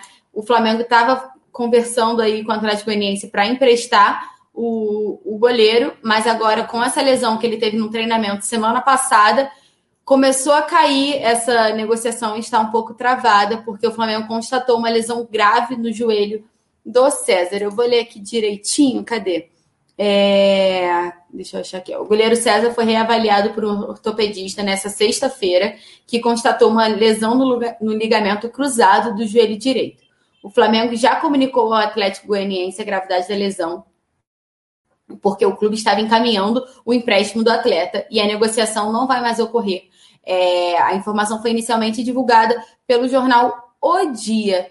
Então, fico triste, porque eu gosto do César, eu acho que ele merecia uma oportunidade assim para continuar atuando, né? Porque agora ele acabou perdendo espaço, porque o Hugo em ascensão foi o goleiro titular campeão no Campeonato Brasileiro, né? O Diego Alves aí tá com a lesão, mas assim, não vai sair disso, então o César perde a oportunidade. Eu acho que a negociação seria muito boa para ele, Nath, mas pelo visto, devido a essa lesão, não vai ocorrer. Cara, eu quando a gente comentou aí sobre o interesse né, do Atlético Goianiense no César, eu fiquei muito feliz justamente por isso, porque eu acho que seria bom para os dois lados. Tanto seria ótimo para o Flamengo negociar esse, o goleiro, porque a gente sabe que abre espaço na folha salarial, tudo isso que a gente sempre fala aqui, como para ele também ter tempo né, de jogo e poder desenvolver o futebol dele, porque aqui não vai, não vai ter como, ele não vai ter esse espaço agora. Você falou, né, do Hugo, que está em ascensão aí, apesar de ontem não ter feito a melhor das suas partidas. Né? Não, né? foi a melhor, foi, foi, uma das piores, inclusive. Foi uma das piores, né? Foi uma das piores partidas dele. E, e no momento, né, crucial, e no final do jogo ele até pediu desculpas e tudo, a, a torcida se emocionou demais no, né, no final do jogo também. Acho que ele ficou aliviado com o resultado lá no, no Beira Rio, justamente por isso, para não se sentir tão culpado pela derrota. Então ele pediu desculpas e se tornou o goleiro mais jovem né, a defender o Flamengo como titular em um título, aos 22 anos. Então realmente ficou complicado para o César e até para o Gabriel Batista, né? A gente vê que ele perdeu também espaço, mas ainda assim passou à frente do César. Eu acho que nessa hierarquia de goleiros, o lógico, se o César continuasse, acho que seria terceiro goleiro, mas não ia ter tanto tempo né, em campo, então a negociação seria o melhor e infelizmente ver essa lesão no momento também crucial né, para a carreira do jogador e também para o clube. Nath, exatamente. Eu acho que com o Diego, eu para mim, Diego Alves ainda é o goleiro 01, então quando ele retornar da lesão, né, nesse trabalho aí regenerativo, deve acontecer pelo meio do Campeonato Carioca, acredito eu, porque ele estava de boa lá, tá andando, tá bem, tá acompanhando a delegação, então deve estar tá tudo certo já com o Diego Alves para o início do Campeonato Carioca, assim, para metade, eu diria, porque os jogadores do Flamengo, vou lembrar aqui, a galera gosta de saber, todo mundo recebeu uma folga de mais ou menos 15 dias é, o elenco principal. Então, o Flamengo vai começar é, o Campeonato Carioca com um elenco alternativo e com alguns jogadores que são, fazem parte do elenco principal e pediram para jogar, como por exemplo o Michael. Foi um dos jogadores do elenco principal que pediu para jogar. Não sei se ele joga de fato na primeira rodada, mas pediu para atuar no Campeonato Carioca enquanto o restante do elenco profissional tivesse curtindo férias, porque é um jogador que pouco atuou né, na temporada de 2020, o Michael, por exemplo. Outro jogador que deve atuar também, o Rodrigo Muniz, João Lucas, talvez. Então, pelo que eu sondei nos bastidores, são esses nomes aí que devem iniciar o Campeonato Carioca pelo Flamengo. E aí, depois desses 15 dias de férias, começando o treinamento, deve começar uma equipe mista. E aí, quem sabe, Diego Alves já não começa. E aí, é claro que o César desce na hierarquia e vai para terceiro goleiro, né? De segundo para terceiro goleiro. Vou dar uma passada aqui no chat agradecendo a todo mundo que ficou aqui com a gente. Todo mundo estava comentando bastante, soltaram o dedo do like, então continua soltando o dedo do like, compartilha a live, porque o Notícias está se encerrando agora, mas o resenha vai entrar agora só com galera boa, João Pedro Granete. Quem é, Nath? Você sabe? Vou passar direitinho aqui, um minuto. Para não brigarem comigo. E eu não é, esqueci. Ó, o resenha começa agora. Eu e Natália estamos passando o bastão aí, então resenha octa campeão vai começar agora, que é com João, Paulinha, Nath e, meu Deus, eu não tô vendo o outro. Cadê a foto? Fala comigo aqui. Esses são os que eu lembro. Nath Mari, não, Paulinha. Mari, Mari, Paulinha. E eu não tô enxergando nada, gente, tô cega. Enfim, vai estar tá todo mundo aí, a mesa redonda mais rubro-negra, para comemorar o oitavo título do Flamengo. Então, ó, produção, tamo indo, assume aí. Alô, nação do Mengão! Esse é o Coluna do Fla. Antes de começar o resenha ao vivo, deixe seu like, se inscreva no canal, compartilhe nossos vídeos, comente, comente bastante, queremos te ouvir. Aqui você tem a mesa redonda mais democrática da internet rubro-negra, a maior emoção e vibração nos jogos do Flamengo, notícias do Fla, resenha ao vivo, entrevistas e muito mais. Esse é o Coluna. Saudações rubro-negras.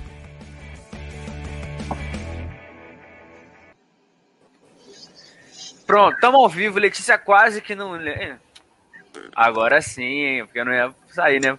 Estamos ao vivo. Calma, Guica, não, não me esculacha. Boa noite pra... quarto aí, Granete. A rua, pô, pelo menos não, arruma as coisas. Não é, zona, é que aqui é, é, improvisado, que eu não tô, tô passando os negócios aqui. Enfim, todo mundo tá aí chegando. Kika já vem cornetar, eu não vou cair na pilha. Vou mandar uma boa noite pra rapaziada.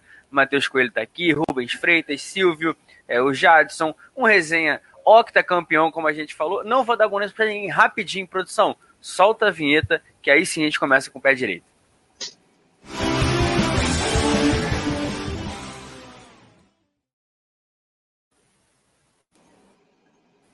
Pronto, sem a corneta do Kiko, agora sim, né? Tô, aí, tô um pouco cansado, rapaziada, porque ontem a gente foi, trouxe tudo direto de São Paulo, fizemos um bate-volta, coluna, trouxe a Letícia no hotel, eu no estádio, pessoal na redação, todo mundo chegando. Vou dar logo um boa noite, querendo saber de você, primeiro, Paulinha, depois eu falo com a Mário, o que, que a gente não precisa dar tanta ênfase assim. Brincadeira, mas Paulinha, que tá campeão, você mexeu o caldeirão certo, eu sempre brincava que, pô, é ruim fazer um resenha após algumas derrotas, mas hoje, com certeza, o resenha mais especial da temporada, né?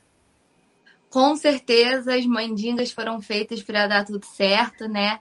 É, o pessoal também colaborou, muita gente falando que ia colocar a camisa da sorte, é, fazendo tudo bonitinho para que no final as coisas dessem certo, né? Infelizmente, não, a vitória não veio, mas até perdendo a gente ganha.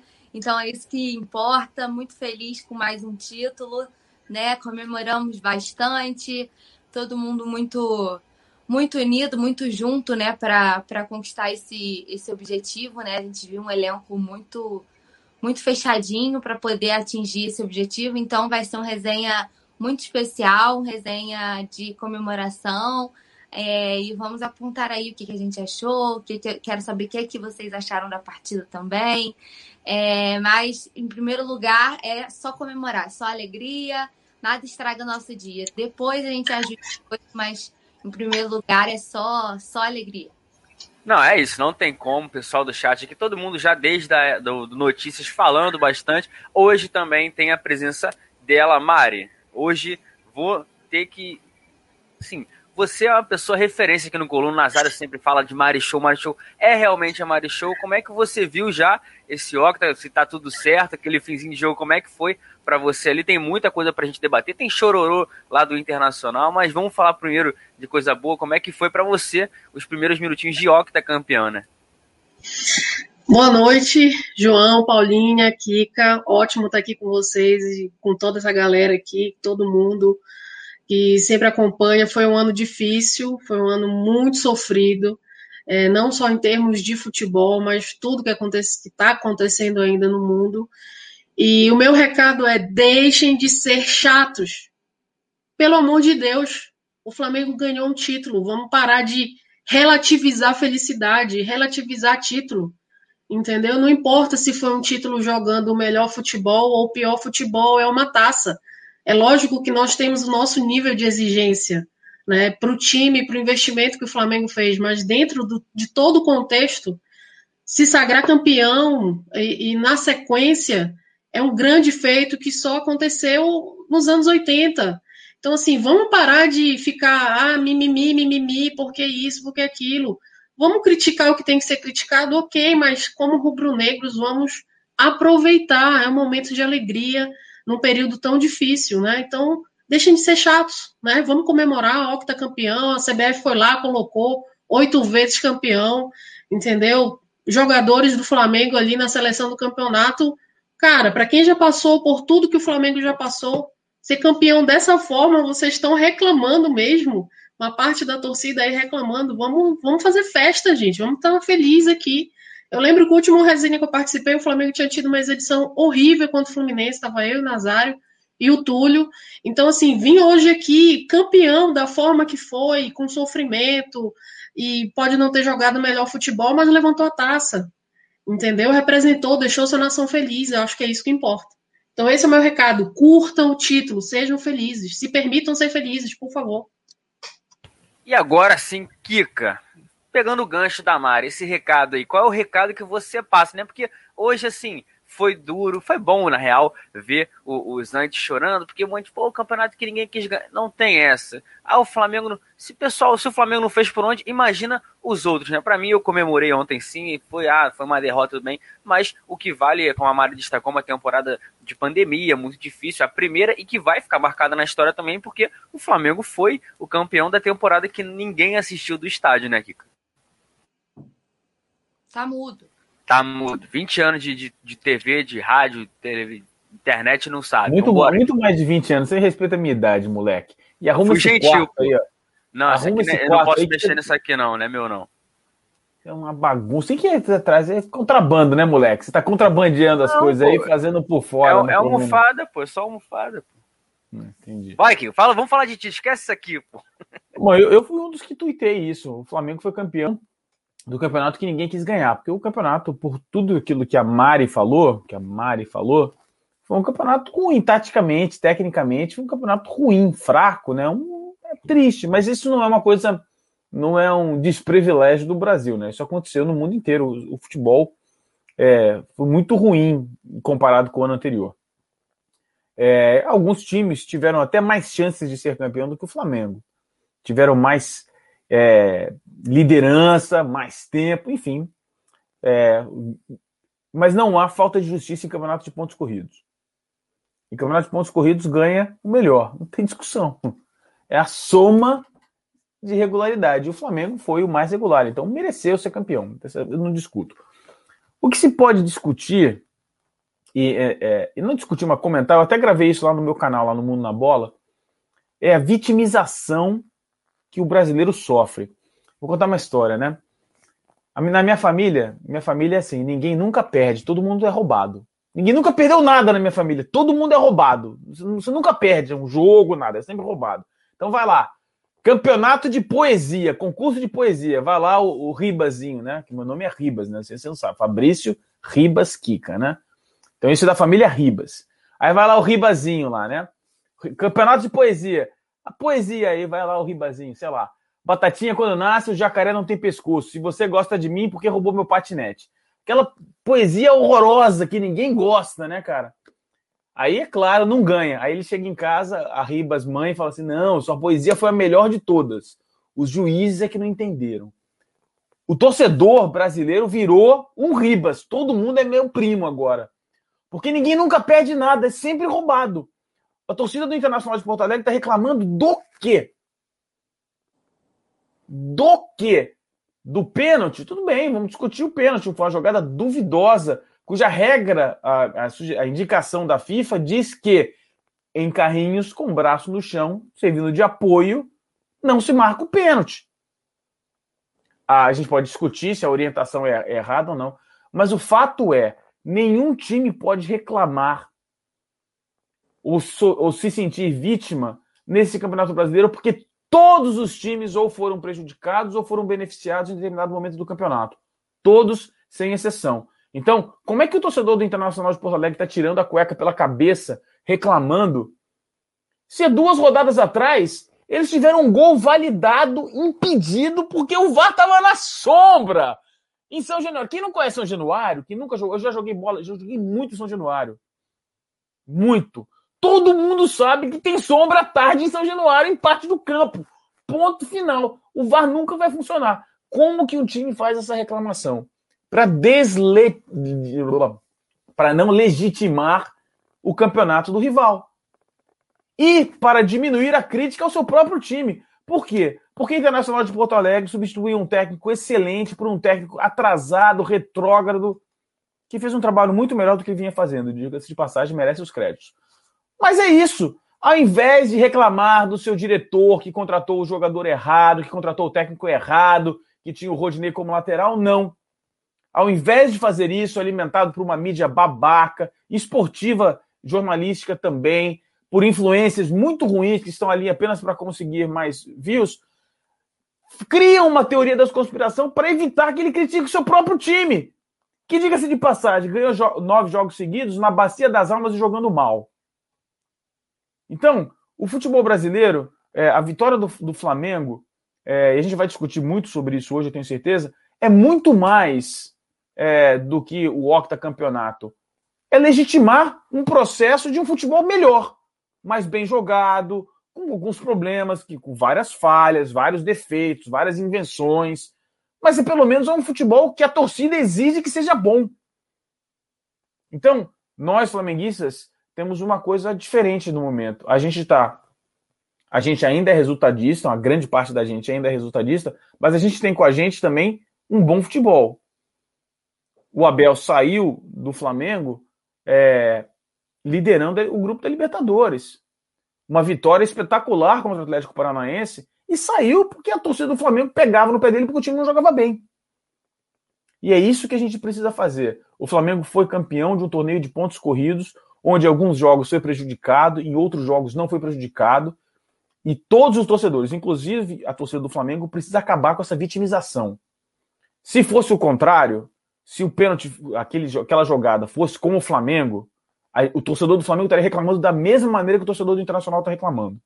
A gente precisa acabar com isso. O futebol precisa valorizar o que acontece no campo com vitórias, com gols.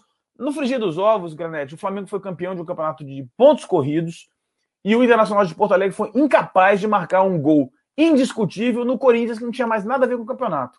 Nada. Eles foram incapazes de marcar um gol que não teve fosse duvidoso. Foi, foi um impedimento duvidoso, um pênalti duvidoso. Não conseguiram marcar um gol no Corinthians. O fato é esse. Agora, é, o torcedor do Flamengo, como vocês disseram, e a Mari também, é, vai ser feliz, é que ficou, não dá para negar que ficou anticlimático, né, Mari? A gente acabou terminando o campeonato com a cara no telefone celular aqui, assim, que nem os jogadores, né? Isso é ridículo, né, cara?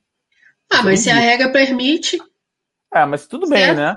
A regra bem. permite. A gente acabou, a gente acabou é parte, né? agradecendo ao Cássio, né? Mas como você disse, eu entendo o que você disse. É, o Internacional dependia só de si no momento que o Flamengo deu a condição para ele por não vencer o São Paulo, deu a condição para ele ser campeão. E ele foi incapaz. Eu entendo, concordo. Entendeu? também acho, também acho que tem que ficar feliz. Agora, eu também entendo o, o torcedor é, no sentido anticlimático do, do campeonato, né? Porra, conseguimos ganhar do São Paulo, que também que era uma vergonha, né? Um time é, desorganizado. E é o seguinte, né? Não posso rasgar o verbo aqui, né? Futebol horroroso do São Paulo também, né, cara? Ridículo, ridículo, ridículo. E aí tem Jogou jornalista como time pequeno, né? Jornalistas estão dizendo que é um jeito bom de jogar. Ah, vá pro inferno, atraso do futebol, né? Aquilo foi um atraso de futebol. E só ganharam, como aconteceu em outras situações, em outras jornadas contra o Flamengo, só ganharam porque o menino lá, o Hugo, vacilou de novo, né, cara? De novo contra o São Paulo. Impressionante como esse moleque treme contra o São Paulo, né, cara? Desculpa. Não, mas vamos, calma, calma que a gente vai falar sobre tudo isso. Paulinha, aproveitar o gancho também do que o Kika falou. Como é que você viu, né, é, assim, ao longo do dia essas declarações? Eu, para mim, assim, o fato é, a gente foi campeão de um torneio de pontos corridos, que é difícil, a gente sabe que teve, todo mundo teve um altos e baixos. O Inter, o Kika, assim, lembrando que você falou, ah, o Inter não teve capacidade de vencer, fazer um gol no Corinthians. Assim como também não teve a capacidade de vencer o esporte, por exemplo, que brigava para não cair perdeu por 2 a 1 um. Aí eles não perderam aqui. O Flamengo é, teve situação também que foi prejudicado, aquela expulsão do Gabigol contra o Bahia. Ah, o Flamengo venceu. Mas, querendo ou não, foi uma forma de tentar prejudicar o Flamengo. O VAR acabou aparecendo demais, Paulinha. Como é que você viu o balanço disso tudo e também o título do Flamengo? Porque foi o que falou eles podem chorar lá, mas daqui a pouco eu vou trazer também uma declaração do Edenilson que foi mais racional do que pensou um pouquinho melhor do que os outros e assim não botou o coração na hora de falar, porque o Abel disse que estava chorando, que eles foram roubados, e não foi, né? Porque o campeonato todo, se a gente for pegar, o Inter foi um dos times mais ajudados com é, o auxílio do VAR, digamos assim, né, Paulinho? É, eu não gosto de ficar questionando muito tecnologia, porque eu acho que o debate é quem comanda a tecnologia, né? Quando tem muito erro, é, é mais é um debate de arbitragem do que a tecnologia ela é muito exata, né? Ou é ou não é, não tem como a gente ficar questionando isso. Mas eu acho que é é um, é um costume chato de ficar reclamando e até da nossa torcida mesmo, de ficar reclamando de arbitragem, de ficar reclamando de VAR.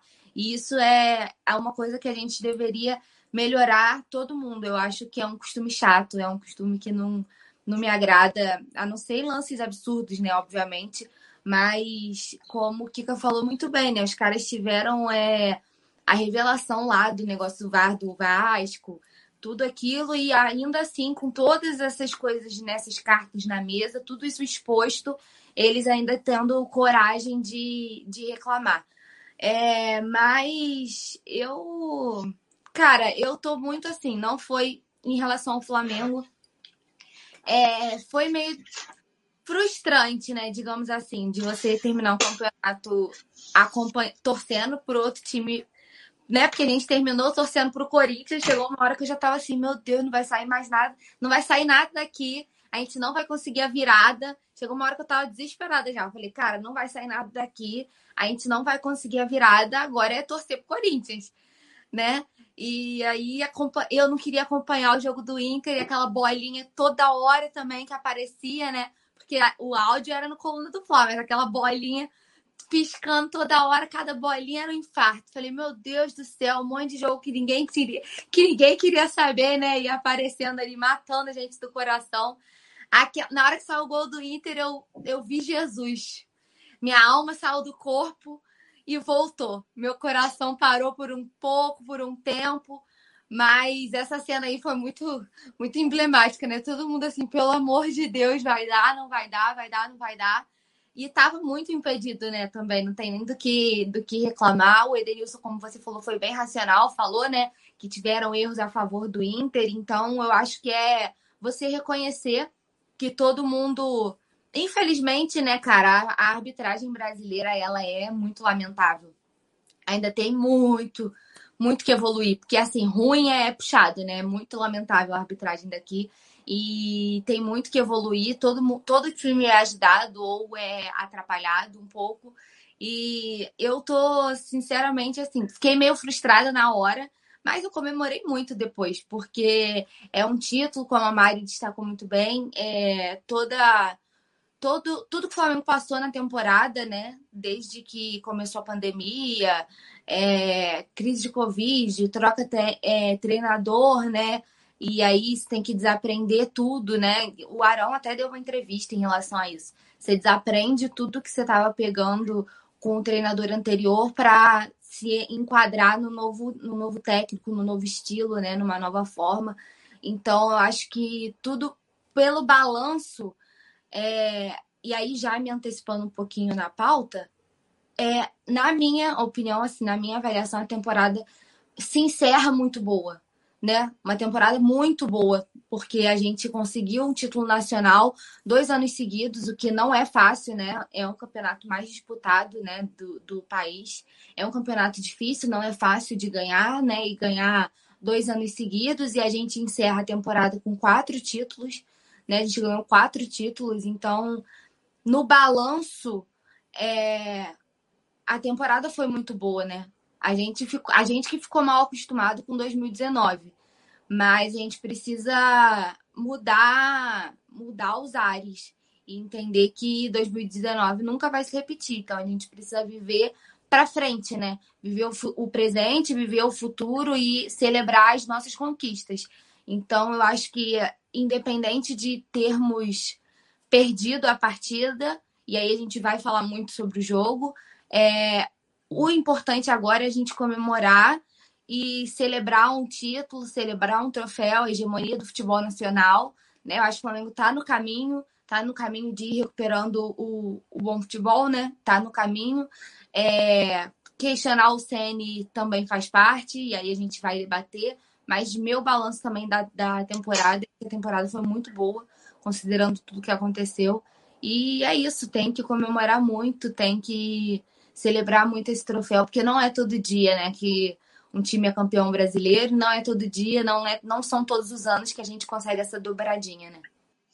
Pois é, a gente está ficando mal acostumado. Daqui a pouco a gente vai trazer muito material que a gente produziu aqui do Coluna. Tem vídeo, todo, tem declaração polêmica, tem Gabigol cobrando estátua que hoje rendeu. E Mari, vou trazer aqui, já que a gente falou desse negócio, só para parar de falar de daqui a pouco a gente foca direto no jogo e nosso Octa, porque o Edenilson, um dos destaques do Internacional, falou sobre essa situação do VAR. Eu vou trazer até uma aspa dele aqui. Ele falou assim: É muito difícil falar do VAR, porque não tem um critério único muitas vezes é interpretativo e vai de cada árbitro.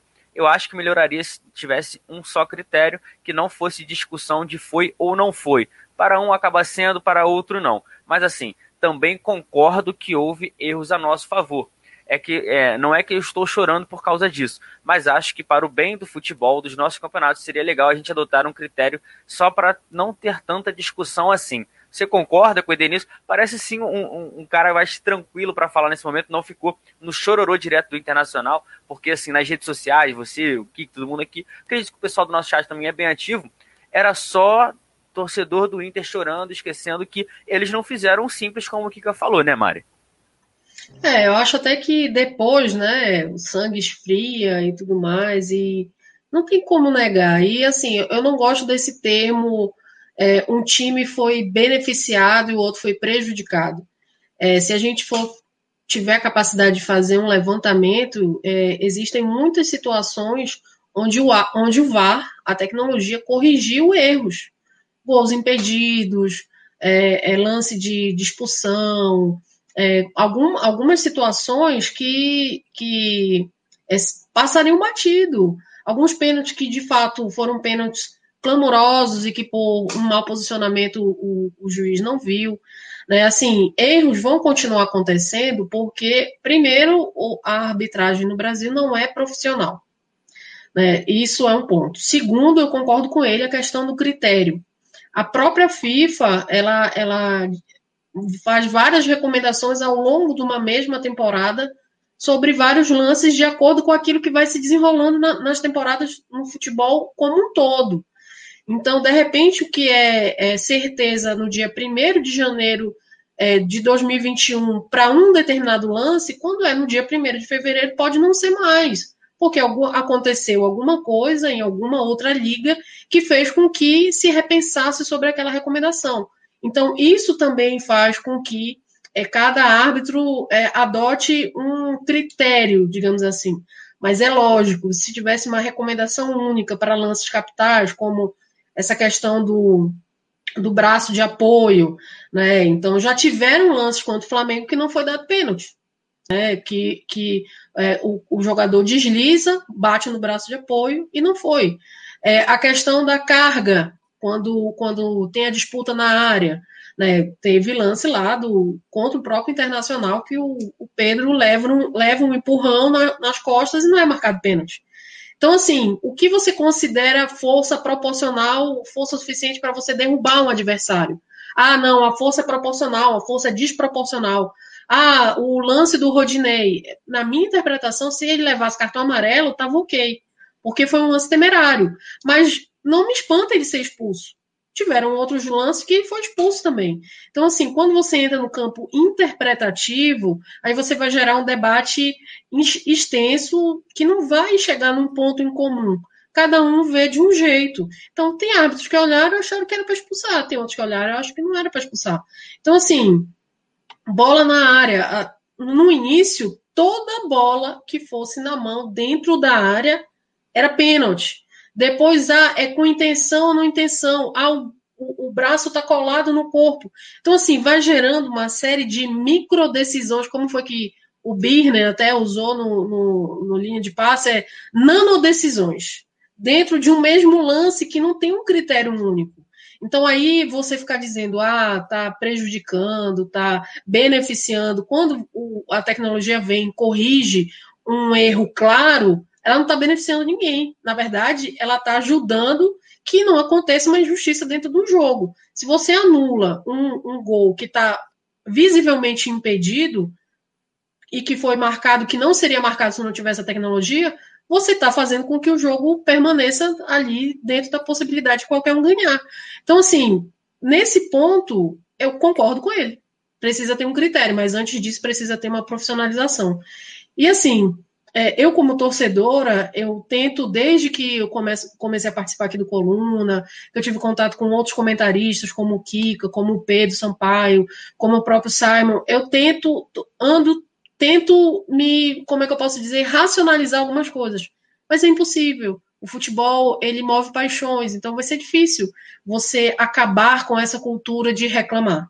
Tem que se achar um culpado, e aí o culpado é a arbitragem, mas a arbitragem frequentemente vem sendo culpada porque ela não é profissional, ela não é transparente. Quando você pega e divulga aquele áudio ali da situação do Vasco do Internacional, quem não é torcedor do Vasco e quem não é do, torcedor do Internacional fica estarrecido com o nível de amadorismo.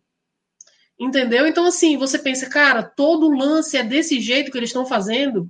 Então você perde a credibilidade. Por quê? Porque não é profissional. E não é transparente quando for mais profissional e mais transparente, talvez a credibilidade volte. Mas enquanto não for, é dessa forma. A grita continua. Um, um, time grita mais alto, outro tem mais influência, troca uma escala de arbitragem aqui, troca uma escala de arbitragem ali, e continua se dando pano para manga para determinadas situações que não cabem mais no futebol, acaba desvalorizando o próprio campeonato, né, o próprio produto. Né, então, são 38 rodadas que alimentam todos 20 clubes, entendeu? Todo um calendário, praticamente, seis meses, sete meses de calendário, em que você coloca tudo em xeque, porque você não investe para profissionalizar a arbitragem. Esse é o meu ponto de vista. Pois é, a gente estava falando disso. Vou dar um giro no chat aqui, ver o que, que a galera tá falando. Eu, eu li os comentários enquanto a Mari estava falando, assim, tudo bem. Teve um aqui, o Túlio tá nesse negócio de pinta João. Já disse que não fiz promessa de pintar cabelo, então não vou aparecer de cabelo rosa. Já fiquei louro, o Simon quase me matou no fim de ano. O Diego Miguel falou que eu pareço o Pedro sem queixo, eu não sei como reagir a um comentário desse. Alzira Beta por aqui, Vladimir, é, Rafael Gomes, Felipe Torres.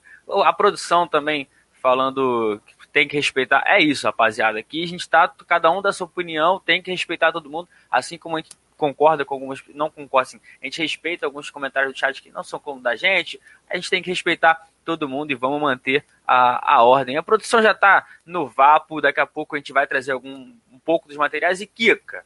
Todo mundo sabe que é o Flamengo contra o Brasil, né? Quando, por exemplo, o Flamengo vai jogar na Libertadores, tem aquela, aquela emissora lá que o pessoal fica, o Flamengo é o Brasil na Libertadores. A gente sabe que não é, né? É todo mundo contra o Flamengo e hoje para desespero dos antes, a CBF soltou uma nota parabenizando o Flamengo e disse lá: parabéns ao octacampeão brasileiro. Aí, aí os antes entraram em desespero, falando de 87, não sei o quê. Tem gente perguntando se aquela taça que foi para Porto Alegre, de repente pode parar na mão do esporte, né? Que não sei, porque em 87 foi assim. Mas e aí, Kika? Muito bom também ver os antes desesperados com, com mais um título do Flamengo. E é isso, vou ler até o trecho que a CBF postou aqui.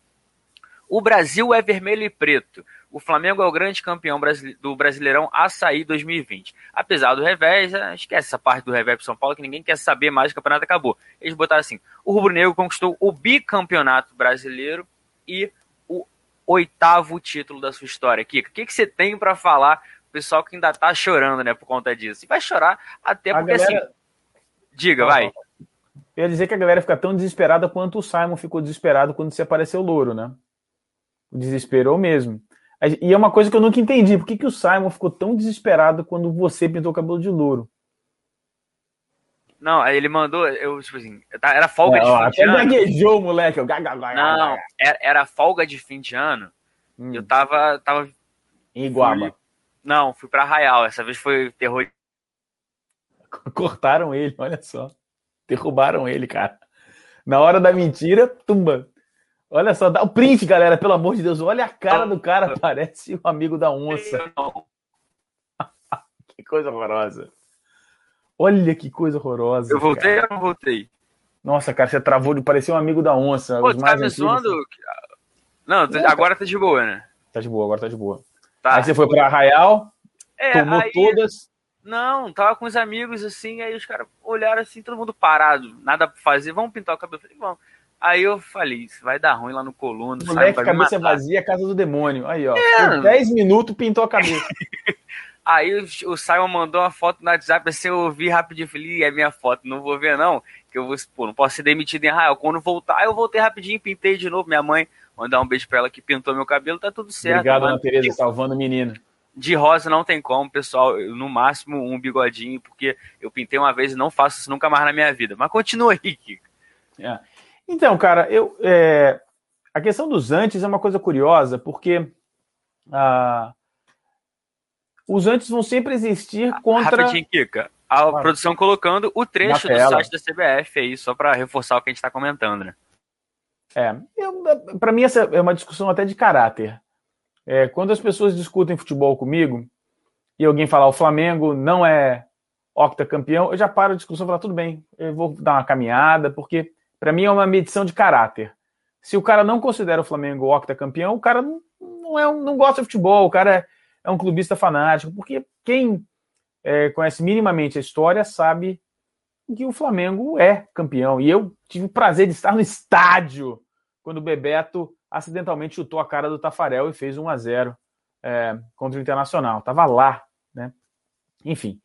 E a questão dos antes não é nada, também acho que não é nada contra o Flamengo, é contra o time hegemônico, o time que maior. O Flamengo tem tudo para se tornar, é, não, enfim, tem alguns percalços, mas tem uma grande chance de se tornar um time hegemônico. E a questão da hegemonia vai atrair mais é, antes. O número de antes vai multiplicar. E vai crescer, vai ficar cada vez mais forte na mesma proporção que o Flamengo vai ficar mais forte. Então, é, eu acho, o, o que eu acho especificamente, o que pode me pode causar algum problema, uma coisa mais séria, é quando isso extrapola da racionalidade. Então, por exemplo, começa a, começa a discutir-se, por exemplo, cotas de televisão, começa a discutir-se premiações, e começa a se, a se discutir os, as premiações dos times que estão mais abaixo da tabela. Ah, mas isso vai aumentar a diferença. É, mas é por isso que existe a diferença. Porque um time é maior, está ganhando e vai continuar ganhando cada vez mais. Então, se essa, se os antes ficarem no nível dos torcedores, tudo bem. Se os entes se organizarem no nível corporativo, na CBF, aí pode se tornar mais complicado, pode ser uma coisa mais complicada. É, por isso que a gente precisa pensar para o futebol brasileiro uma estrutura mais profissional que premie a justiça. E, a, e alguma, alguns itens da justiça referem-se ao tamanho do Flamengo. Por exemplo, a discussão de cotas de TV, infelizmente, tem que ser pautada, infelizmente para os menores, tem que ser pautada no tamanho do Flamengo. Qualquer coisa que não seja a divisão de cotas que não seja proporcional ao tamanho do clube, não é justo. O Flamengo atrai 40% de audiência, o Goitacás atrai 2% de audiência. Se você fizer 42 e der 21 para cada um, não é justo, não é justo com o maior. Então, é, não se preocupe, os flamenguistas vão ficar cada vez mais é, é, vulneráveis a ataques dos antes, o, João Pedro. Não tem jeito, cara, é, é, vai acontecer. O time vai ganhando, quanto mais ganha, quanto mais hegemônico esse time se torna, é, maior vai ser a, a, formação dos torcedores contra.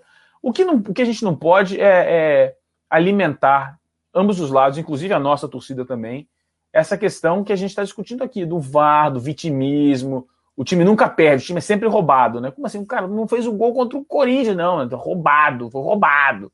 Gente precisa acabar com isso no futebol. Pois é, e aproveitando também essa declaração, queria saber da Paula, porque hoje estava também. Assim, eu gosto de acompanhar muito o pós-jogo, a decisão, e teve uma situação falando do Gabigol. Daqui a pouco a gente vai trazer uns vídeos dele, declarações polêmicas, ele que criticou algumas pessoas depois, e assim, uma pessoa lá do, do Twitter, não, não me recordo agora o nome, falou assim: ah, o Gabigol não gosta disso porque ele dá essas respostas e tudo mais. Isso um torcedor do Palmeiras. E o torcedor do Flamengo foi defender. Se o Gabigol está sendo amado pela torcida do Flamengo e odiado pelas torcidas rivais, é sinal de que ele está no caminho certo. Você concorda com essa declaração? Acha que não? Dá para maneirar? Eu, particularmente, eu gosto muito. Tem que falar, tem que provocar, porque a gente ouviu durante muito tempo um monte de coisa. E agora que o Flamengo está ganhando, ninguém quer ouvir. Parece que é aquilo, né? Na hora de falar, todo mundo quer. Na hora de abaixar a orelha e escutar, é difícil, né, Paulinho? É, o famoso é só o venha a nós, né? O vosso reino não tem. Aí é mole, né? Mas, cara, o Gabigol, eu sempre falo aqui, ele fede a Flamengo, né? Ele é pura e simplesmente a representação do torcedor no gramado. E é fantástica essa relação. E eu acho que tem que responder mesmo, igual a. a ele deu a resposta pro Thiago Galhardo, né? Cara, eu acho que assim, é normal do futebol zoar. Só que tem que ter bom senso na hora de zoar, né? O cara pegou uma uma época nada a ver, né? Fez uma zoação totalmente fora de, de. Não teve feeling, né? Não teve bom senso na hora de fazer. Simplesmente quis zoar.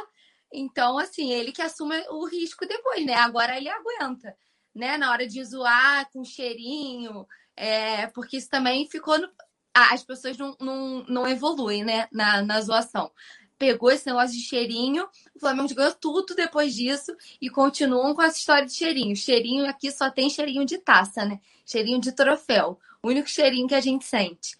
Mas eu acho que tem que provocar mesmo. E, tipo assim, tem que ter bom senso na hora de provocar, né? O Thiago Galhardo foi infeliz, não teve feeling nenhum, né? Quis provocar numa época nada a ver, achou que o campeonato já estava ganho faltando seis rodadas, eu acho, né? Quando, quando ele fez o negócio cheirinho, alguma coisa do tipo. É... E aí agora ele que acha que as coisas. Bloqueou os comentários, bloqueou as menções, ninguém podia marcar ele, ninguém podia bloquear. Ele sentiu muito golpe, né? Sentiu demais o golpe. Mas, cara, eu sou muito fã do Gabigol. Para mim, ele é muito ídolo. É, por tudo que ele escreveu no Flamengo, né? Pela história que ele vem escrevendo aqui. Aí, ó. Agora, eu, eu, eu acho engraçado, né? Ele apagou todas as fotos, os vídeos dele fazendo cheirinho. É. Então, eu queria saber se tá tudo bem com ele, né? Porque fiquei meio preocupada quando ele saiu apagando tudo. O Galhardo que nunca ganhou nada, né, na carreira. E quer falar dos outros, né? É, coitado. Mas, enfim, a gente só eu tenho pena dele, sinceramente, eu tenho pena, porque ele nunca ganhou nada. Então ele tem que. A preocupação dele é zoar os outros. E como o Gabigol lembrou muito bem, não foi artilheiro e não foi campeão, né? Única aí, ó, troféu consolação do, do Thiago Galhardo. Única coisa que ele ganhou na carreira. Com 40 anos de história, só tem isso aí, né? Enquanto isso, o Gabigol vai predestinado, né? Ele é muito predestinado. E para mim ele é a ele é a representação fiel do torcedor gramado. Sou muito fã dele. Acho ele sensacional. É, a forma como ele sente o Flamengo, a forma como ele vive o Flamengo. Ainda bem que ele está fazendo história aqui, né? E que eu espero que ele continue fazendo muita história aqui, porque seria injusto um cara com a representatividade do Gabigol, né? E foi. É, eu não sei. Você perguntou para ele, ele falou o negócio da estátua. Eu não sei é, se. A gente vai botar daqui a pouco, a produção vai preparar. Hoje tem muito conteúdo sobre o Octa, né? Eu acho que nem ele, e na real, eu acho que nem a gente tem a real dimensão do que o Gabigol significa, já representa para o Flamengo. Eu acho que ainda vai demorar um tempo para a gente cair nessa, nessa, nessa real mesmo, porque é gigantesco, né? A passagem pelo Gabigol aqui é gigantesca. E ele é muito ídolo, não é pouco, né? É aquela foto do, do Aeroflá, do menininho, né, fazendo o gesto dele. E é uma identificação não só, a gente sempre lembra aqui, né? Não é só com a torcida, com principalmente com as crianças, né? Não é só com o Flamengo, não é só com os torcedores do Flamengo. Teve aquele, aquele jogo, lembra, na Libertadores contra os Júnior de Barranquilha, que o menininho foi lá abraçar o Gabigol. Então, assim, é, é uma. E contra o Palmeiras e contra o Grêmio, né? Que são adversários nacionais também, né? No, no, lá no, no estádio do Palmeiras, que os meninos palmeirenses vieram, correram, abraçaram, aí levaram a camisa dele de treino, o menino chorou e tal. Então é, ele é muito carismático, né? Teve o, o de Júnior Barranquilha também, que ficou marcado. Eu acho assim, antes dele, o último que eu lembro, não sei se o pessoal do chat, vocês lembram, foi o Neymar, que teve um Santos e Cruzeiro no Independência, que aí. Mas assim, para ver o, o, o, patamar de fato que tá o Gabigol também, né? O Gabigol é, é impressionante. A história que ele vem construindo aqui é impressionante. Realmente, assim, acho que até pra gente falar sobre é difícil, né? Você encontrar palavras para poder falar sobre o que o Gabigol representa e o que ele vem fazendo pelo Flamengo, que tenha muitos anos aqui, né? Que conquiste muito mais coisa, que faça muito mais história, porque não seria justo, né? Um cara com a representatividade dele, com tudo que ele realmente sente, vive de Flamengo, que não fizesse história aqui, seria muito injusto. Com certeza. A produção tá com, com o vídeo do Gabigol que a Paulinha falou. Não sei se está no ponto. Se quando puder chamar, só dar um alô. Eu vou dar um giro no chat enquanto isso, porque todo mundo tá falando aqui, o pessoal que é membro, lembrando, todo mundo para se inscrever no canal, que é muito importante, é, clica no sininho, bota aí para receber todas as notificações, pode ser membro do nosso clube aqui do YouTube, aí você tem destaques e algumas coisas, você tem mensagem destacada com o Marcelo Martins, Alzira B, tem o nosso grupo que você pode falar com o Túlio o dia inteiro, o Túlio fica lá mandando figurinhas de todo mundo, é o presidente da panela, e já que a gente estava falando disso tudo, produção, solta na tela aí a declaração do Gabigol, para quem não viu ficar por dentro a gente debater aqui também com a nossa mesa. São sete títulos, você já conquistou, já viu de tudo, virou final de Libertadores, é muito especial. O que, que você sonha? Você já tem dimensão do que, que você já fez pelo Flamengo e o que você espera? Eu briguei com o presidente dele que tá levando uma estátua pra mim já. Ele falou que vai fazer. tá Não, na hora? tá. Falar de Supercopa. Ele me prometeu, ele me prometeu uma estátua, vamos ver se sai. Mas eu acho que esse título foi muito especial pra mim. Eu até postei agora nas redes sociais que juro pra vocês, eu sou o cara mais feliz do mundo. Eu queria muito estar nas favelas do Rio agora pra, pra comemorar com todo mundo, tá lá. Então acho que é um momento muito especial. Isso que eu falei até no vestiário pra todo mundo. Eu acho que cada um comemora da sua maneira, mas deve muito comemorar. Então, aí foi aí, as, essas foram as palavras, né, o, o, Kika? Como é que você vê, e também com a, o gancho que a Paulinha falou, do que ele representa para as pessoas, essa declaração, que ele quer estar tá na favela, quer estar tá abraçando com todo mundo, é um cara que entende o que é ser ídolo do maior time do Brasil também, né? Cara, eu sou da época que o futebol era Renato Gaúcho, era Gaúcho, aí já mais velho já tinha Túlio Maravilha, né, cara? Tem que ter isso aí mesmo, tem que falar. Eu acho que. É, acho esquisito um cara pedir a própria estátua, mas eu acho legal que ele é um jogador do Flamengo fazendo isso, entendeu? tipo, o, é o tipo o Granete chegar pro Simon e falar, cara, eu quero uma estátua lá do, do Granete na, no Coluna do Fla, na sede do Coluna do Fla. Não, não, ainda não tá, não tá para tanto, né, cara? Daqui a alguns anos, quando marcar um gol na, na final do Mundial, aí talvez sim, né? Entrevistar lá, sei lá. Mas eu acho engraçado, mas não, não vejo problema nenhum nisso, não. Acho divertido, cara. Acho que tem que ter mesmo. É, a questão da zoação, que vocês estavam comentando antes, eu acho que tem que ter também. É claro que tem o limite do bom senso, né?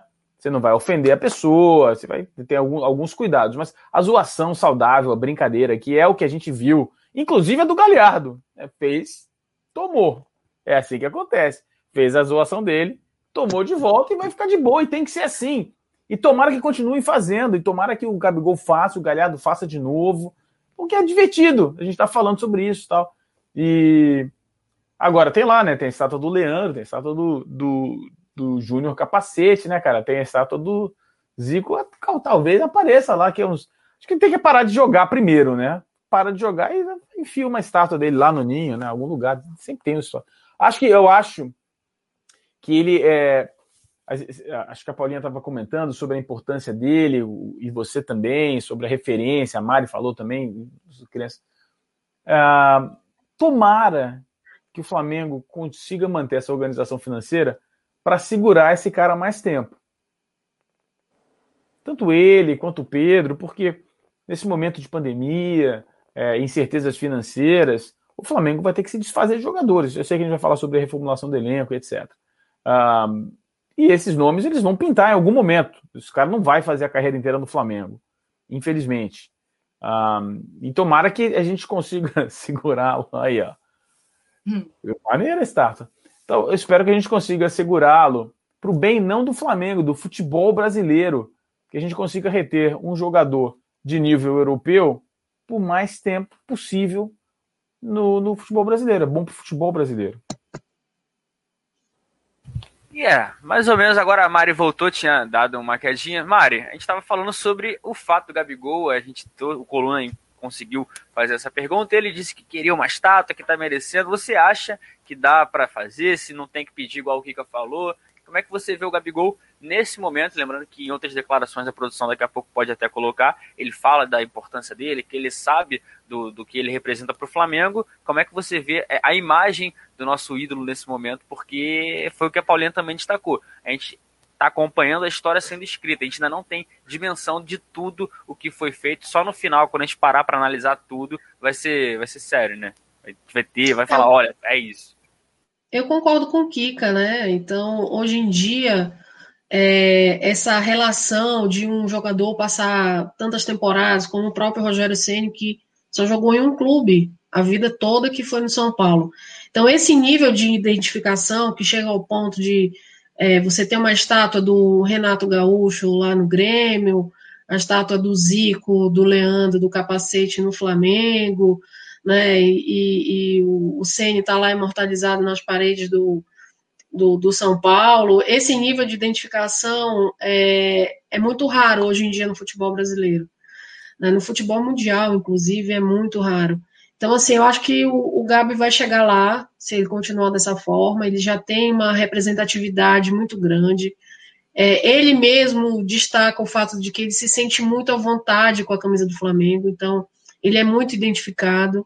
É, de uma certa forma, ele é responsável pelo chacoalhão, ele e o Arrascaeta, principalmente, são responsáveis pelo chacoalhão na, ali na, na, no elenco para essa reta final, esses dez últimos jogos.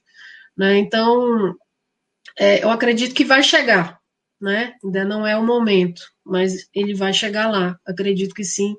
Principalmente se o Flamengo conseguir manter Ainda mais ele jogando no nível que ele está jogando, de ser decisivo. Se de repente ele for convocado, aí fica mais difícil, porque se ele tiver um bom rendimento, querendo ou não, por mais que a gente conteste a CBF, o time da CBF, que é a seleção brasileira, mas ainda traz uma visibilidade. Então, ele também nunca escondeu que ele tem vontade de voltar à Europa e, e para tentar fazer um, um caminho diferente do que foi a primeira vez. Então, assim, Depende muito de como vai ser, mas eu acredito que ele vai chegar lá, principalmente quando a gente passar por esse momento, começar a construir um novo time, um novo elenco, e a gente conseguir de fato olhar para trás e ver, ter noção da dimensão do que esses jogadores, esse elenco atual, ele representa na história do Flamengo.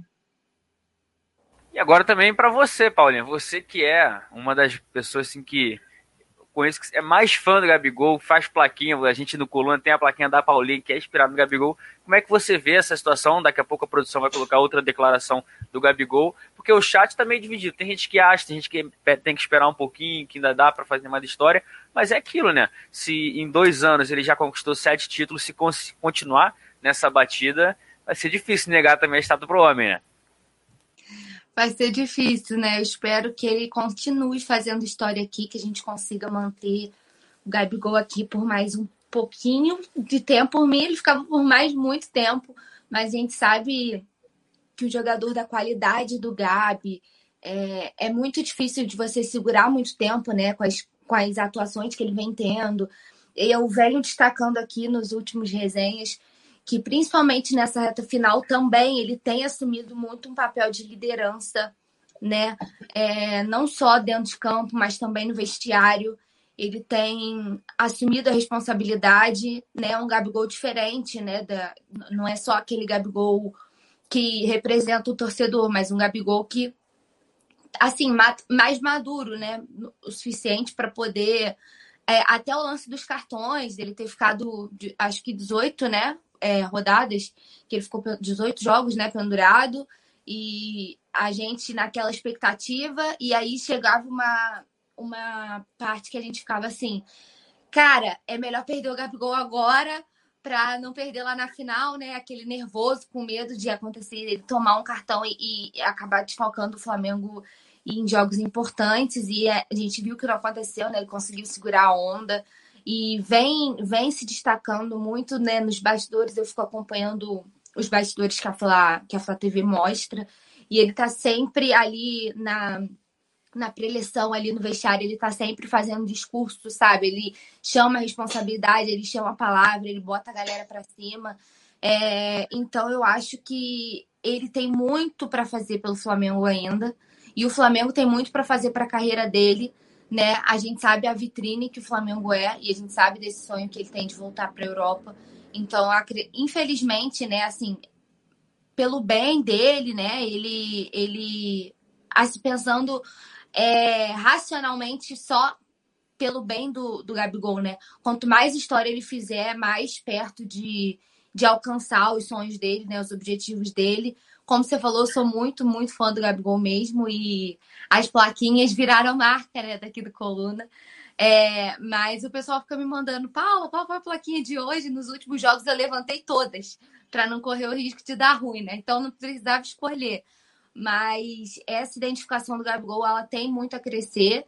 E eu acho que está caminhando a passos largos. Assim, na minha, na minha, Paula, avaliação, o Gabigol já está no top 5, fácil. Maiores ídolos do Flamengo, fácil. É, ou seja, a produção tá botando esse vídeo na tela que é outra declaração dele. Eu pedi para ele colocar com som para a gente debater também muito do, do pós-jogo, das declarações, porque o Coluna esteve presente, conseguiu falar. A gente vai trazer daqui a pouco o Felipe Luiz, que pensa parecido com a Mari. Eu vou trazer para o chat também. Produção, bota aí mais uma declaração do, do Camisa 9 na, no ar. Que ter a noção exata é um pouco complicado, né? Mas eu acho que é, eu sabia que eu precisava fazer algo diferente com a, com a equipe, tentava buscar no vestiário isso e também coletivas e falar com vocês, né, para vocês também acreditarem na gente. Eu acho que, como eu falei, aquele, aquele episódio da torcida me deixou muito triste, principalmente blogueiros, né, que nem vocês, que falaram muita merda. Então, eu acho que, que isso complica bastante. Eu acho que vocês que são flamenguistas e, e torcem têm que apoiar o time. No final, ver se merece o apoio ou não. Eu acho que esse grupo merece. Eu acho que de seis ganhamos quatro esse, esse, essa temporada. Então, assim, não é algo normal, né? Não é algo normal pro, pro Flamengo, não é algo normal em nenhum time brasileiro. Então, creio eu que, que vocês devem ter mais respeito com, com os jogadores. Claro que eu não generalizo, porque o Flamengo é muito grande. Claro. Então, eu acho que vocês que fazem live, vocês que, que têm um poder da fala, tem que ter muito cuidado e não agir com o coração. E agir sim com a sabedoria. É, essa declaração foi ali para o repórter que fez a pergunta, por conta de algumas críticas, assim, ele teve, fez um desabafo, Kika. Como é que você vê também esse posicionamento dele falar que entende o, o, o tamanho dele, e se você acha que o jogador. Ele falou que ah, para um ou outro, que a gente não cabe a gente a ficar citando para quem foi e tudo mais, mas ele falou, né? Tem gente que fica criticando, depois o elogia e tudo mais, e, e os jogadores lá de dentro, eles vêm, eles acompanham tudo que rola. Como é que você vê também essa declaração do importante também pra gente saber o outro lado da história, né, Kika? Tem vários lados dessa história, é muito difícil de comentar, mas eu vou tentar, e vou tentar ser sucinto. É, existem, primeiro que existem blogueiros, existem torcedores que têm site, existem pessoas sérias fazendo um trabalho de cobertura jornalística do clube. Vamos começar por aí. É, o Gabigol talvez não consiga identificar todas essas diferenças. Talvez ele trate todas as pessoas que têm o Fla, o Flamengo, o Rubro Negro no nome sejam a mesma coisa. Então não dá para comparar o trabalho que a coluna do Fla faz com alguns outros blogueiros ou influencers aí que vão lá berrar em frente à, câmera para ganhar like. Não, não há, não tem tem é uma diferença muito grande. A primeira questão. A segunda questão. Essas pessoas mais sérias, por exemplo, a gente, e aí eu vou falar por mim aqui, não vou falar pelo canal. É, toda vez que merecer crítica, eu vou criticar. Isso não quer dizer que, que esteja faltando apoio ao time. Isso quer dizer que o trabalho dele é passivo de crítica, porque é um trabalho público. Ele está lá jogando bola, eu estou assistindo e fui convidado para comentar o trabalho dele. Então, se fizer merda, desculpa produção, é, se fizer besteira, nós vamos falar que está fazendo besteira. Ponto. Aí tem o limite da crítica.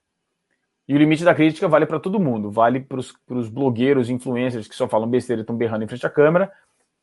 É, vale para os grupos mais sérios que cobrem os clubes e vale para jornalista. Tem muita crítica que não é cabida, que, que é desconhecimento. Então, críticas do tipo, o jogador X está fazendo corpo mole. Isso é complicado de fazer. Isso é muito. Essa crítica é uma crítica muito complicada de fazer. Porque é impossível medir, então é impossível declarar. E depende de como você fala. Porque se eu chego na frente da câmera e falo assim: olha só, o jogador Gabigol tá fazendo corpo mole, não tá se entregando, não tá fazendo nada. É muito diferente de dizer assim: olha, é, nós vemos o Gabigol jogando, o Gabigol pare... nos parece não estar com o mesmo nível de motivação que estava no ano passado. Deve ter alguma razão, pode ter uma razão física, a gente não sabe. Então existe sim muita crítica injusta. Agora, é, eu, é, uma das razões pelas quais eu, eu gosto de estar em frente à, à câmera aqui no YouTube para comentar, porque eu gosto de criticar futebol. E criticar futebol passa pela crítica ao jogador. E cabe ao jogador entender qual é a crítica injusta e qual é a crítica justa. Por exemplo, o Gabigol tem que melhorar o chute com o pé direito. tem. É um fato. A gente vai lá, assiste e vê. Eu não estou desmerecendo o trabalho dele, estou dizendo que ele está fazendo nada. Eu estou constatando um fato, por ser conhecedor de futebol, que ele precisa melhorar o chute do pé direito. Se ele responder essa crítica dizendo assim, você chuta melhor que eu? Eu falo, não. Mas eu, eu sou arquiteto, professor universitário. Você é um jogador profissional. É isso, é, é essa discussão. Então, é, ele pode, ele tem todo o direito de desabafar. Se ele espera que todos os, os, os, os canais do YouTube que co cobrem o Flamengo vão é, apoiar, suportar o time 100% do tempo, ele vai ter que ganhar 100% dos jogos. Por quê? Porque uma parte desses canais são torcedores fanáticos, irracionais, que querem berrar frente à câmera, o time tropeça, não interessa. Perdeu, acabou o mundo. E a gente sabe aqui, internamente, a galera aqui do chat, vou até abrir aqui uma conversa interna aqui. Internamente a gente fala isso. É muito difícil comentar comentar um jogo quando o Flamengo, por exemplo, perde jogando bem. Ou ganha jogando mal. Quando o time ganha jogando mal, é muito difícil criticar o time, porque o nego não quer ouvir crítica. A galera quer ouvir é o fanismo. Ganhar, ganhar, ganhar! Não, não, não, calma aí. Jogou mal, pô. O time jogou mal. Então, é, ele não vai. Espero que o Gabigol é, entenda que algumas críticas são críticas positivas, são críticas construtivas e que a nossa função é apoiar e todos nós quando vamos, vamos aos estádios, todos os torcedores dos outros é, clubes também, quando vão ao estádio a gente vai lá apoia e quando a gente sai a gente critica, critica e ele vai ser criticado. O trabalho dele é público, é aberto e pessoas vivem da crítica ao trabalho dele. As críticas que foram justas são justas. As críticas injustas, e eu, eu uma, uma, uma, parte minha concorda com o Gabigol, por quê? Porque eu vejo muita gente despreparada, que não entende porra nenhuma de futebol, que não estuda futebol, que não entende de jogador, mas que ganhou fama fala, berrando em frente à câmera, fazendo análise de futebol. E aí é sacanagem, o cara não entende porra nenhuma de futebol e se acha lá o ó do Borogodó, né? Se acha lá o novo João Saldanha dos comentários, né? Aí tem gente que não entende porra nenhuma de tática, que não estuda tática, que não fala, não, porque ó, né, a novidade aí, mas depois a gente fala sobre isso. Mas eu acho que tem muita crítica de fato injusta, de pessoas despreparadas, mas, cara, não, não dá para fazer esse desabafo, não, né? Pelo, muito pelo contrário. É, o, o, a cobertura do Flamengo é até muito generosa com relação aos jogadores, é, e muitas das críticas que, por exemplo, são eh, deveriam ser destinadas à performance dos, dos jogadores são direcionadas ao técnico. Muitas. Então, a gente vê alguns comentários, não, porque o, o Domenech, o Rogério, é horroroso. E você vê lá o jogador displicente, passando a bola de lado, errando gols claros. Eu acho até que a, a crítica é, é a, da, da massa que cobra o Flamengo, ou que influencia a massa rubro-negra é, é leniente nos jogadores. Com certeza. Vamos dar sequência. Daqui a pouco a gente vai trazer mais alguns vídeos que a gente fez no, no pós-jogo. Tem vídeo também do Natan, que representou muita gente no, é, em, em, casa, no finzinho do jogo. Mas vamos falar também sobre a premiação. É, não, tu, é, eu vou, eu vou pedir pra produção daqui a pouco, vou mandar para ele aqui, vou pedir para ele colocar, porque todo mundo ficou de olho. Só que vamos falar sobre a premiação. O Flamengo, com isso, ganhou 33 milhões de reais. A gente que durante o ano, a gente sempre, do Coluna, a gente não fica aqui, como o Kika fala, Paulinho, a gente não fica só falando do que acontece dentro de campo. A gente traz o Flamengo num todo e o balanço financeiro é importante. A gente viveu uma temporada difícil, com sem bilheteria, com queda no sócio torcedor, o Flamengo perdeu alguns patrocinadores, fechou com outros também, e nesse final consegue é, uma quantia boa, né, Paulinho? A gente que vinha, pô, como é que a gente vai fazer? Até o, a, o, o, problema do Campeonato Carioca, de renda, o Flamengo vai ter o plano de pay-per-view para tentar ter uma rendinha maior do que seria oferecida em outras emissoras. É importante também, além do, do título, essa parte, essa quantia que, que o time vai receber, né? Claro, é, até porque a gente de vez em quando traz aqui, né, é, o orçamento, a gente debate, né, o Flamengo tem orçamento alto, então já é já é uma ajuda, né, já é um, já é um dinheiro forte que entra. É, ainda assim, a gente vai falar mais para frente, que aí acaba voltando, né, no, no, no, assunto, não tem como, porque tá tudo interligado. É, para tentar chegar à, à meta do Flamengo, provavelmente a gente vai ter que vai ter que negociar, né? E aí a, a gente corre, não sei se corre risco, né? Eu sou muito apegada a esse elenco, assim, para falar de correr risco de você perder um medalhão, mas assim, é, pode ser que aconteça de ter que negociar, porque precisa é, financeiramente, chega uma proposta que é irrecusável, enfim, tudo isso que faz parte, né? E, e o Flamengo precisa atingir uma meta que foi pré-estabelecida nesse, nesse orçamento, né? Que eu, eu, particularmente, achei um orçamento bem ousado, considerando o momento atual, considerando tudo que o mundo vive, essa questão de pandemia, queda nas arrecadações, é, é, o Flamengo previu, por exemplo, acho que 110 milhões em arrecadação de bilheteria, alguma coisa do tipo, né? E já prevendo um retorno de público aos estados em abril e é algo bem distante ainda, né? É, essa questão envolve saúde pública, enfim, é, é tudo é uma é uma discussão muito muito ampla. Então esse dinheiro tem que vir de algum lugar. Essa premiação 33 milhões já dá uma ajudada boa, já é um dinheiro bom que entra, já é um fôlego, né? Que já dá o, o Flamengo consegue dar uma respirada e seguir aí para gente essa temporada ganhar tudo de novo, conquistar mais premiações, mais dinheirinho e eu espero não perder nenhum medalhão. Pois é, já aproveitando também, Mário, você quero saber a sua opinião sobre isso. E como a Paula falou de não perder nenhum medalhão, o Gerson foi um dos que falaram após a partida sobre aquilo, né? A gente sabe que o elenco do Flamengo é um elenco muito bom, todo mundo, é, mercado de fora sabe que, que tem grandes jogadores, vem investir, e o Gerson é, em participação lá no, no, foi premiado como bola de prata. Ele falou rapidinho sobre isso, vou ler aqui o que ele disse. Não recebi nenhuma proposta ainda. Saíram muitas coisas, mas não chegou nada de concreto até mim e até o Flamengo. Ou seja, ele meio que deu uma tranquilizada. A gente tem essa parte da premiação, é boa também para na hora de segurar alguns jogadores, como a Paulinha destacou, de não perder nenhum medalhão, né? E o Gerson é um deles que, para mim, é craque de bola. Às vezes a gente fala, pô, será que para será que não? Mas é impressionante a gente olhar para um jogador do Gerson, ver como ele, ele participa das partidas decisivas e pensar que ele só tem 23 anos, né, Mari? Olha é, só, hein? Assim... Um detalhe, Mari. Ah. O, o, comentário do, do Gerson é o seguinte, né? Eu não recebi nenhuma proposta até ainda. Agora. Ainda, é. Exatamente. É, pessoalmente, eu acho a premiação do Campeonato Brasileiro baixa, né? 38 rodadas e a diferença, inclusive, do primeiro para o segundo também é baixa. Né? Eu acho que, que a CBF poderia tirar aí o escorpião do bolso, né? Porque não está faltando dinheiro para a CBF. Acho que poderia ser no mínimo 40 milhões, né? Para dar uma equiparada ali com a Copa do Brasil é um pouquinho mais, né, Kika? Eu não estou lembrando agora de cabeça. É, então, assim, a premiação é baixa, na minha opinião, para um campeonato nacional, principal campeonato do, do, do país, né? É lógico que a, ajuda o orçamento do Flamengo, só que a gente tem uma despesa muito alta.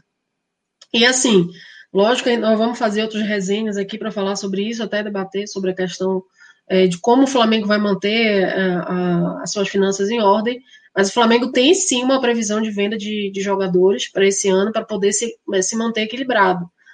É, o ideal é, lógico, ninguém quer perder o Flamengo, a torcida não quer perder ninguém importante, não quer perder a Rascaeta, Everton Ribeiro, é, Gabigol, Bruno Henrique, mas invariavelmente, é, se chegar alguma proposta para esses jogadores que, principalmente os que já têm uma idade mais avançada, o Flamengo tende a negociar Então, isso é uma coisa que pode sim acontecer. Eu acho que o Flamengo tem que fazer de tudo para manter os caras que são mais novos e podem ficar mais tempo e trazer um retorno técnico e até um retorno financeiro a, a médio prazo é, para o Flamengo, né? Então, para o clube. E um retorno técnico também, né? Então a gente sabe que se chegar uma boa proposta para o Everton Ribeiro, que já está numa idade avançada, o Diego eu acredito que não, eu acredito que o Diego vai se aposentar no Flamengo, né? Ou, ou de repente o BH também, que já tem do, do, ali do nosso ataque, é o, o, o, mais, mais velho, né? Tem 29 anos, eu acho. Então, assim, invariavelmente, se tiver uma boa proposta, o Flamengo vai vender e acredito que ele vai dar preferência para manter os mais novos que possam ficar mais tempo jogando. Né? Então, se vender, é, eu adoro o Everton Ribeiro, apesar de não estar num bom momento, é, mas já jogou muita bola, já ajudou muito o Flamengo. E eu acho que se acontecer uma negociação para Arábia, alguma coisa do tipo, vai ser bem feito. Né? Não que eu queira que o botando o Everton Ribeiro para fora, de jamais, de forma nenhuma. Mas é, faz parte do jogo. Né? Nesse momento, o Flamengo tem que pensar em se manter equilibrado. Não vai ter como manter todo mundo. Né? Então, a gente vai, a gente vai querer que é, o Flamengo volte a fazer aquilo que não pode ser feito. Se nós chegamos justamente até aqui porque no momento certo a gente pegou e fez o que tinha que ser feito. Então, agora, para, ah, não, mas não pode abrir mão de Fulano, não pode abrir mão de Beltrano. Se perder uma peça ou outra e, e conseguir manter essa austeridade financeira, outros bons jogadores virão, outros times bons serão montados e o Flamengo vai é, permanecer competitivo. acho que isso que tem que acontecer. O Flamengo tem que se manter competitivo né? Mesmo perdendo uma peça aqui e ali, por exemplo, a gente investiu muito no Michael. Será que não é uma boa, de repente, um empréstimo remunerado? A gente investiu muito no Vitinho. Será que não pode virar uma moeda de troca? Então, assim, tem jogadores, digamos assim, no elenco que são periféricos que podem, de repente, dar uma boa negociação. O próprio Léo Pereira já, já, já sinalizou que, que quer ser negociado. Né? Então chegou o, o, outro zagueiro, né, que o Flamengo contratou. É, vem o Rafinha. Será que a gente não pode negociar de repente o João Lucas ou então é o Mateuzinho? Eu acho até que o Mateuzinho é melhor que o João Lucas para não ficar com tantos laterais e seria interessante a gente ficar com Isla e com Rafinha que são bons laterais, mas também já estão naquela reta ali dos trinta e tantos. Então, tudo isso tem que partir de um planejamento de elenco casado com o planejamento financeiro. Eu acho que os títulos vieram e o bom, a, boa fase do Flamengo veio porque o Flamengo manteve sua austeridade financeira, não pode perder agora. Por ninguém. Entendeu? Por nenhum jogador. Então, vamos, vamos dar sequência, vou dar um giro rapidinho no chat e eu vou pedir um vídeo pro Kiki e pra Mari, assim, porque eles tiveram uma discussão. Um falou do campeonato, outro falou que não, e o Felipe Luiz também comentou, a produção vai jogar. Enquanto isso, eu vou falar aqui com o Herbert Fischner tá por aqui, Rafael Lima falando que tem que vender o Rodinei pro torcedor milionário, Matheus Coelho, Fábio, ainda teve isso torcedor lá, coitado do Inter.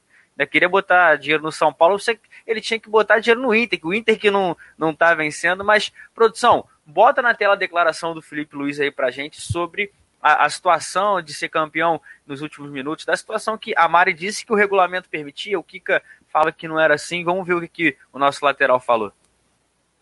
É, você, você já viu de tudo, já jogou Champions e hoje ganhou um título, teve que esperar um pouquinho. Como é que foi aquela sensação no finalzinho ali? Se já tinha passado por isso, como é que foi esse sentimento? Ah, muito ruim, né? Já tinha passado por isso uma vez, mas é sempre bom depender da gente, né? Mas acabamos dependendo do, do Inter e do Corinthians e isso também mostra a seriedade que existe na competição, né? Então foi, foi bom, foi importante que a gente foi campeão e justamente. Valeu! Então, agora eu quero ver de vocês. Primeiro, vou começar com a Mari, pelas mulheres, pelas damas sempre. Mari, é um pouco do que você pensa. Como é que você vê essa declaração do. Ih, a Mari não deu, então, Kika. Sobrou para você, a bola tá contigo. Declaração do nosso lateral aí. Ah, eu concordo com ele. É, eu, eu acho que foi legal, tiveram algumas coisas legais a respeito disso. Foi legal a postura do Corinthians. Legal e surpreendente. É, não nada contra o Corinthians, me surpreendente por, pela motivação de jogar como jogou. Eu, eu vi o jogo hoje de manhã. jogou sério o tempo todo, querendo, que, talvez não querendo ganhar o jogo, mas não querendo perder o jogo, isso com certeza. Ô, Kika, ah, rapidinho, só para ajudar você, o Corinthians poderia pensar, o Corinthians também tem sete títulos brasileiros depois de 1971, então não teve aquilo lá, ah, se, se o Flamengo ganhar vai ser ó, que a gente vai ficar para trás, e ajuda também na postura séria dos jogadores ah. que estão lá e são pagos para isso também, né? É, isso mostrou um, um, grau de profissionalismo interessante, que eu gostei de ver, porque também é, é uma, é uma questão é, paradoxal, porque é um pouco do profissionalismo dos caras foram lá e mantiveram-se firmes e, empataram um jogo difícil, mas também é um pouco do peladeiro, né, cara? Quando você entra numa pelada, você não quer perder o jogo de jeito nenhum, né? Não interessa o que tá acontecendo, você vai querer ganhar o jogo. Ah, que jogo lá, eu tô cagando o jogo lá, vou jogar aqui e vou ganhar o jogo. O que foi, foi, foi interessante. Agora, é, eu continuo com a minha opinião e eu acho que tem, enfim, não tem certo ou errado nessa discussão. É, é claro que tá, o flamenguista está feliz e tem que estar feliz mesmo. Eu também tô, todo mundo tá. Agora, não é a maneira pela qual eu gostaria de ter ganhado o título. Confesso que não. Se alguém perguntasse como queria, eu falaria, queria que tivesse atropelado o São Paulo ontem é, e eu, eu comemoraria mais. Porque é, e aqui é a mesma coisa com a questão do VAR, né? Tipo, eu estava comentando com, a, com um amigo meu. Eu falei o seguinte, cara, o jogo de ontem parecia que eu estava comemorando um gol de VAR. Como assim? Porque não comemorei o meu gol, né? Eu fiquei esperando lá para ver o que acontece em algum outro lugar, né? É! Não, não dá para comparar você com, comemorar um gol de VAR do que você comemorar um gol, um chutaço de fora da área, a bola no ângulo. Meu, você explode de alegria, né? O gol de VAR você fica assim, né? E eu, eu, tô, eu tô tão domesticado que desde a final da Libertadores que eu quase não comemoro mais gol. Sai gol e eu fico parado assim, vamos ver se vai ter VAR, se não vai ter VAR, se vai ter VAR, se não vai ter VAR. Né? Fico assim. Pois aí, é, quem acompanhou no Coluna viu que o Rafa narrou o. Eu não sei nem o que, que. Anulação do gol. O gol do, o gol do título que foi anulado do Internacional. E, Mário, agora você. Oi, diga, Kika. a gente está chegando. O cara narrou a anulação do gol como se fosse Arrepiou. Um arrepiou ele. Ah, anulou! E o Túlio gritando, todo mundo descontrolado. E eu na, no, no Morumbi não tava conseguindo ver, tava ouvindo com o Rafa. E o Rafa, assim, mais uma vez brilhando. Um abraço para ele, sou fã com o cara. E Mari, foi o que o Felipe Luiz falou, né? Como é que você vê a declaração do, do nosso lateral? E assim, o, o regulamento permite, mas é ruim. Mas foi o que ele destacou. Mostra também o nível do Campeonato Brasileiro, né? É, assim, é, hoje o nosso amigo Pedro Sampaio é, fez um comentário lá no nosso grupo e eu posso, eu concordo com ele em parte, né, que esse foi o campeonato que, que ninguém quis ganhar e o Flamengo era o mais preparado, digamos assim. Mas entre todos os momentos, todos os altos e baixos que todos os times tiveram durante o campeonato, Inter, Atlético, São Paulo, é, o próprio Flamengo, é, o Flamengo foi o que, no momento decisivo, menos oscilou. Né, por conta do acerto do time, por conta do, de ter um, um, elenco mais preparado, um elenco que já, já passou por momentos de pressão e, e de decisão. Né, então, isso foi fundamental para o Flamengo. Então, é, é, lógico que eu queria que o Flamengo ganhasse e chegasse lá no São Paulo, ah, você perdeu para o Botafogo, então vem aqui perder direito. Né? Vamos aqui se mostrar como é que, que se perde de fato, né? Ter lá uma goleada 4 a 0 lá e tudo mais. Ia ser perfeito. Mas é o que temos para hoje. É o, o campeonato de, de pontos corridos, a diferença de um ponto. Talvez um dos mais disputados de todos os tempos por conta de tudo né? É, todo mundo pegou Covid, teve que chamar os meninos da base, né? Então, assim, pediu anulação do jogo, o jogo não foi anulado, e aí surgiram os craques lá, né? O pessoal da base, Hugo, Natan, Otávio, e todo mundo que foi jogar, o Guilherme Bala. Então, assim, é, foi desse jeito, é o que tem, o campeonato permite. Então, o Flamengo poderia ter ganho antes? Poderia. O Inter poderia ter ganho antes? Poderia. O São Paulo poderia? Poderia. Mas nenhum deles pegou o, o, o campeonato pela mão e disse assim: é meu. Né? É o Flamengo foi.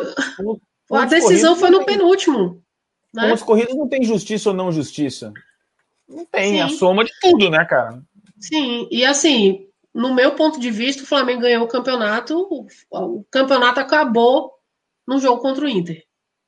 Né? Então, a, a, aquele, aquela última rodada era só para coroar, porque de fato eram os dois times que chegaram ali naquele momento com possibilidade de título, né, e que tiveram uma crescente na reta final, o Inter da forma dele, com aquele jogo mais reativo, e o Flamengo tentando fazer o que pode fazer de melhor, que é propor o jogo, sufocar o adversário.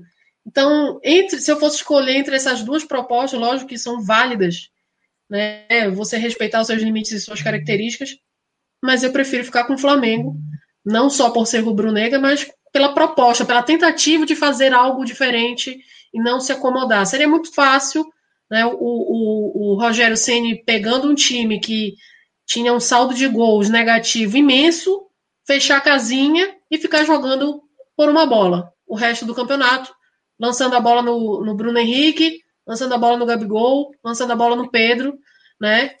E, e, ganhar o campeonato dessa forma. Seria fácil. Ah, não, o time tem muito, um saldo de gol negativo muito alto.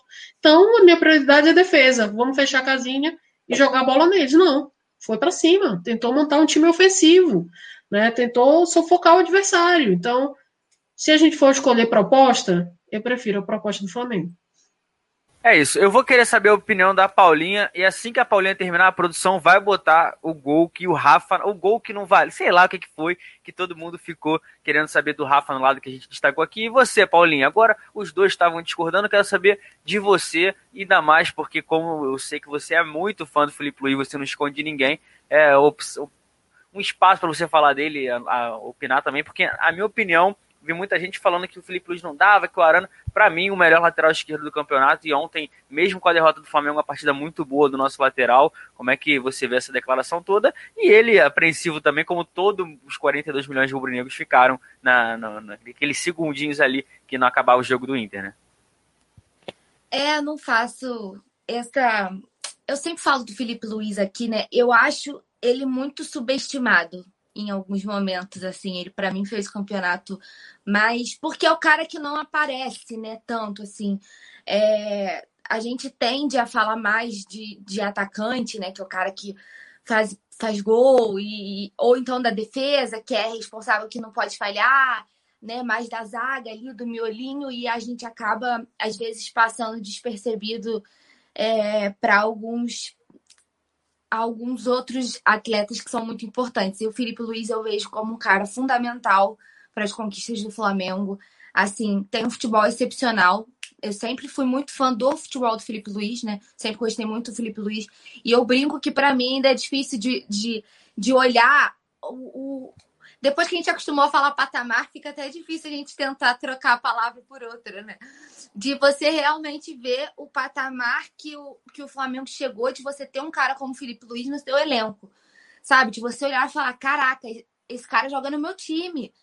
E o futebol que ele proporciona, o que o Felipe Luiz faz dentro de campo, o cara tem.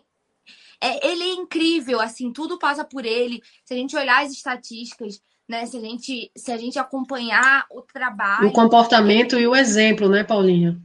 O exemplo, o comportamento, o comprometimento dele dentro de campo. Sim, né, com aquilo é um que tem que fazer que... taticamente. É, e assim, é, até nas entrevistas, ele é muito sóbrio também, ele é muito consciente, né? Ele tem essa, essa postura muito consciente. Isso é uma coisa que eu admiro também. O Felipe não é de oba-oba, né? De, de ficar jogando para a galera. O Felipe é, é. Ele é muito. O Felipe entende muito de futebol, né? Assim, e, eu acho que ele tem muito futuro, né? A carreira de treinador que ele quer seguir. E ele é muito estudioso, né? Ele fala, por exemplo, dos treinos do, do Jorge Jesus que ele tem anotado, desse comprometimento que ele tem. É, ele é muito fundamental para mim. E ele é torcedor do Flamengo, né, também.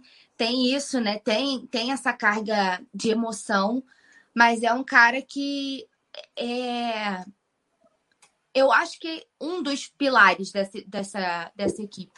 Porque tudo que ele constrói, tudo que ele representa, é, é um jogador de uma qualidade que é difícil, não é?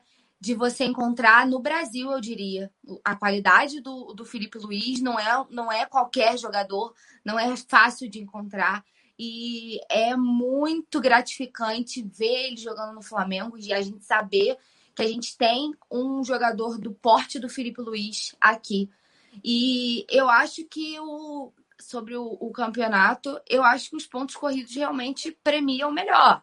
Assim, é, é o mais regular, é o que erra menos, é o que faz mais por onde, diferente do mata-mata, né? O mata-mata é. Às vezes tu domina a partida inteira e perde por um infortúnio, é eliminado, faz uma campanha boa, perde por um infortúnio, como foi contra o Racing, né? O Flamengo jogou muito melhor, foi muito superior, mas perdeu por um infortúnio, perdeu nas penalidades. Acontece, né, do jogo, o, o, os pontos corridos premia a equipe mais regular. Então, ainda que o Flamengo tenha errado muito, né? Deixou a desejar em muitos pontos, né? Tem muita coisa que.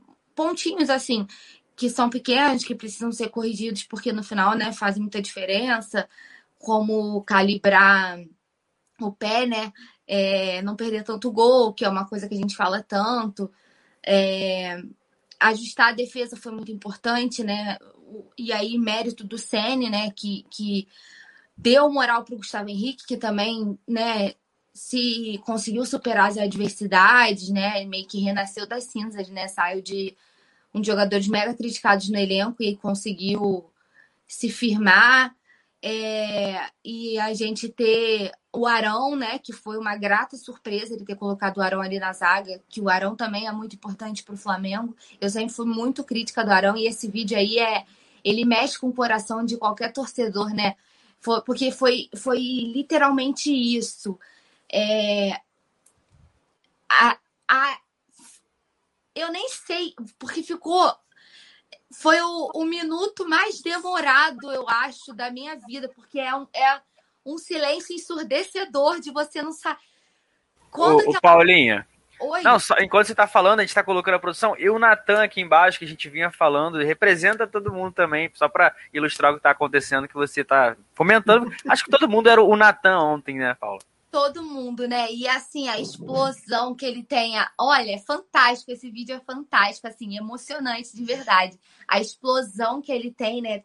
Tava num desespero, coração na mão, assim, como todo mundo, né? Torcendo, rezando pro jogo acabar, acaba logo, o jogo do Inter não acabava. E aí aquela bola que entrou e, tipo assim, tava muito impedido, né? Mas o, o o Bandeirinha deixou seguir, né? Só, só levantou a bandeira no final para matar a gente do coração mais ainda. Né, que esse... Muito legal, essa imagem é muito legal mesmo. Essa imagem é Fantástico é sensacional. Muito, muito bom, assim. Essa mão na cabeça era como tava todo mundo, né? E ele a todo tempo virava, porque aqui onde ficava o pessoal da imprensa, ele lá, como é que tá? Eu falei, teve uma antes do vídeo, eu falei, cara, foi gol agora e vamos ver o que, que vai ser. Ele começou a entrar em desespero. Aí quando foi impedido, ele ouviu do campo. Aí quando acabou, foi só essa explosão de, de alegria também. Ah, esse vídeo, é, esse vídeo é muito bom, muito incrível. E já que, assim, aproveitar que a gente está falando disso, produção, vamos para o momento que a gente destacou que o Kika acha excepcional, a Mari, todo mundo, que é o Rafa narrando o, eu não sei nem se é o gol do título, o impedimento do título do Flamengo, será que é assim a gente ah, pode dizer? pode dizer que isso tem o mesmo gosto do que um gol na final, Mari, não é possível, né? Não, cara, o mesmo gosto não tem, mas é o título. Entendeu? O mesmo gosto não tem. Eu tava, oh. só eu sei como eu tava aqui no quarto com a minha mãe, cara. Tô louco forte. Produção. ah, tá. Depois eu falo, depois eu falo. Que eu falei, né, que quem se beneficia do sistema é o Inter, né, que tem aí vice-presidente, né, a VAR descalibrada, eles agora tentam no roubo, né, um lance que, claro, o juiz vai confirmar ali, é, comemorar, querer agredir a arbitragem, realmente é um time que, que peca, né? Pela. Ah, não, não confirmou, anulou o gol agora oficialmente. Gol anulado do Internacional! Vibra a nação rubro-negra! Estamos também no último minuto do O árbitro Milton Pereira Sampaio anula o gol do Internacional. É como se fosse gol do Flamengo. Muitos rubro-negros passando mal nesse momento. Muitos rubro-negros sentindo a emoção do título que pode escapar a qualquer momento é no fio da navalha, é na alma, é na raça, é no detalhe. O Flamengo muito próximo do oitavo título brasileiro. É impedimento, impedimento não valeu o gol do Edenilson. Cássio vai pra bola, pode ser o último lance. Gol anulado do O detalhe é a cara do Túlio. O Túlio começa a entrar em desespero e fica. Ele olha pra baixo, ele olha pra cima. Eu falei, meu Deus, foi sensacional tudo. Gol anulado do Inter.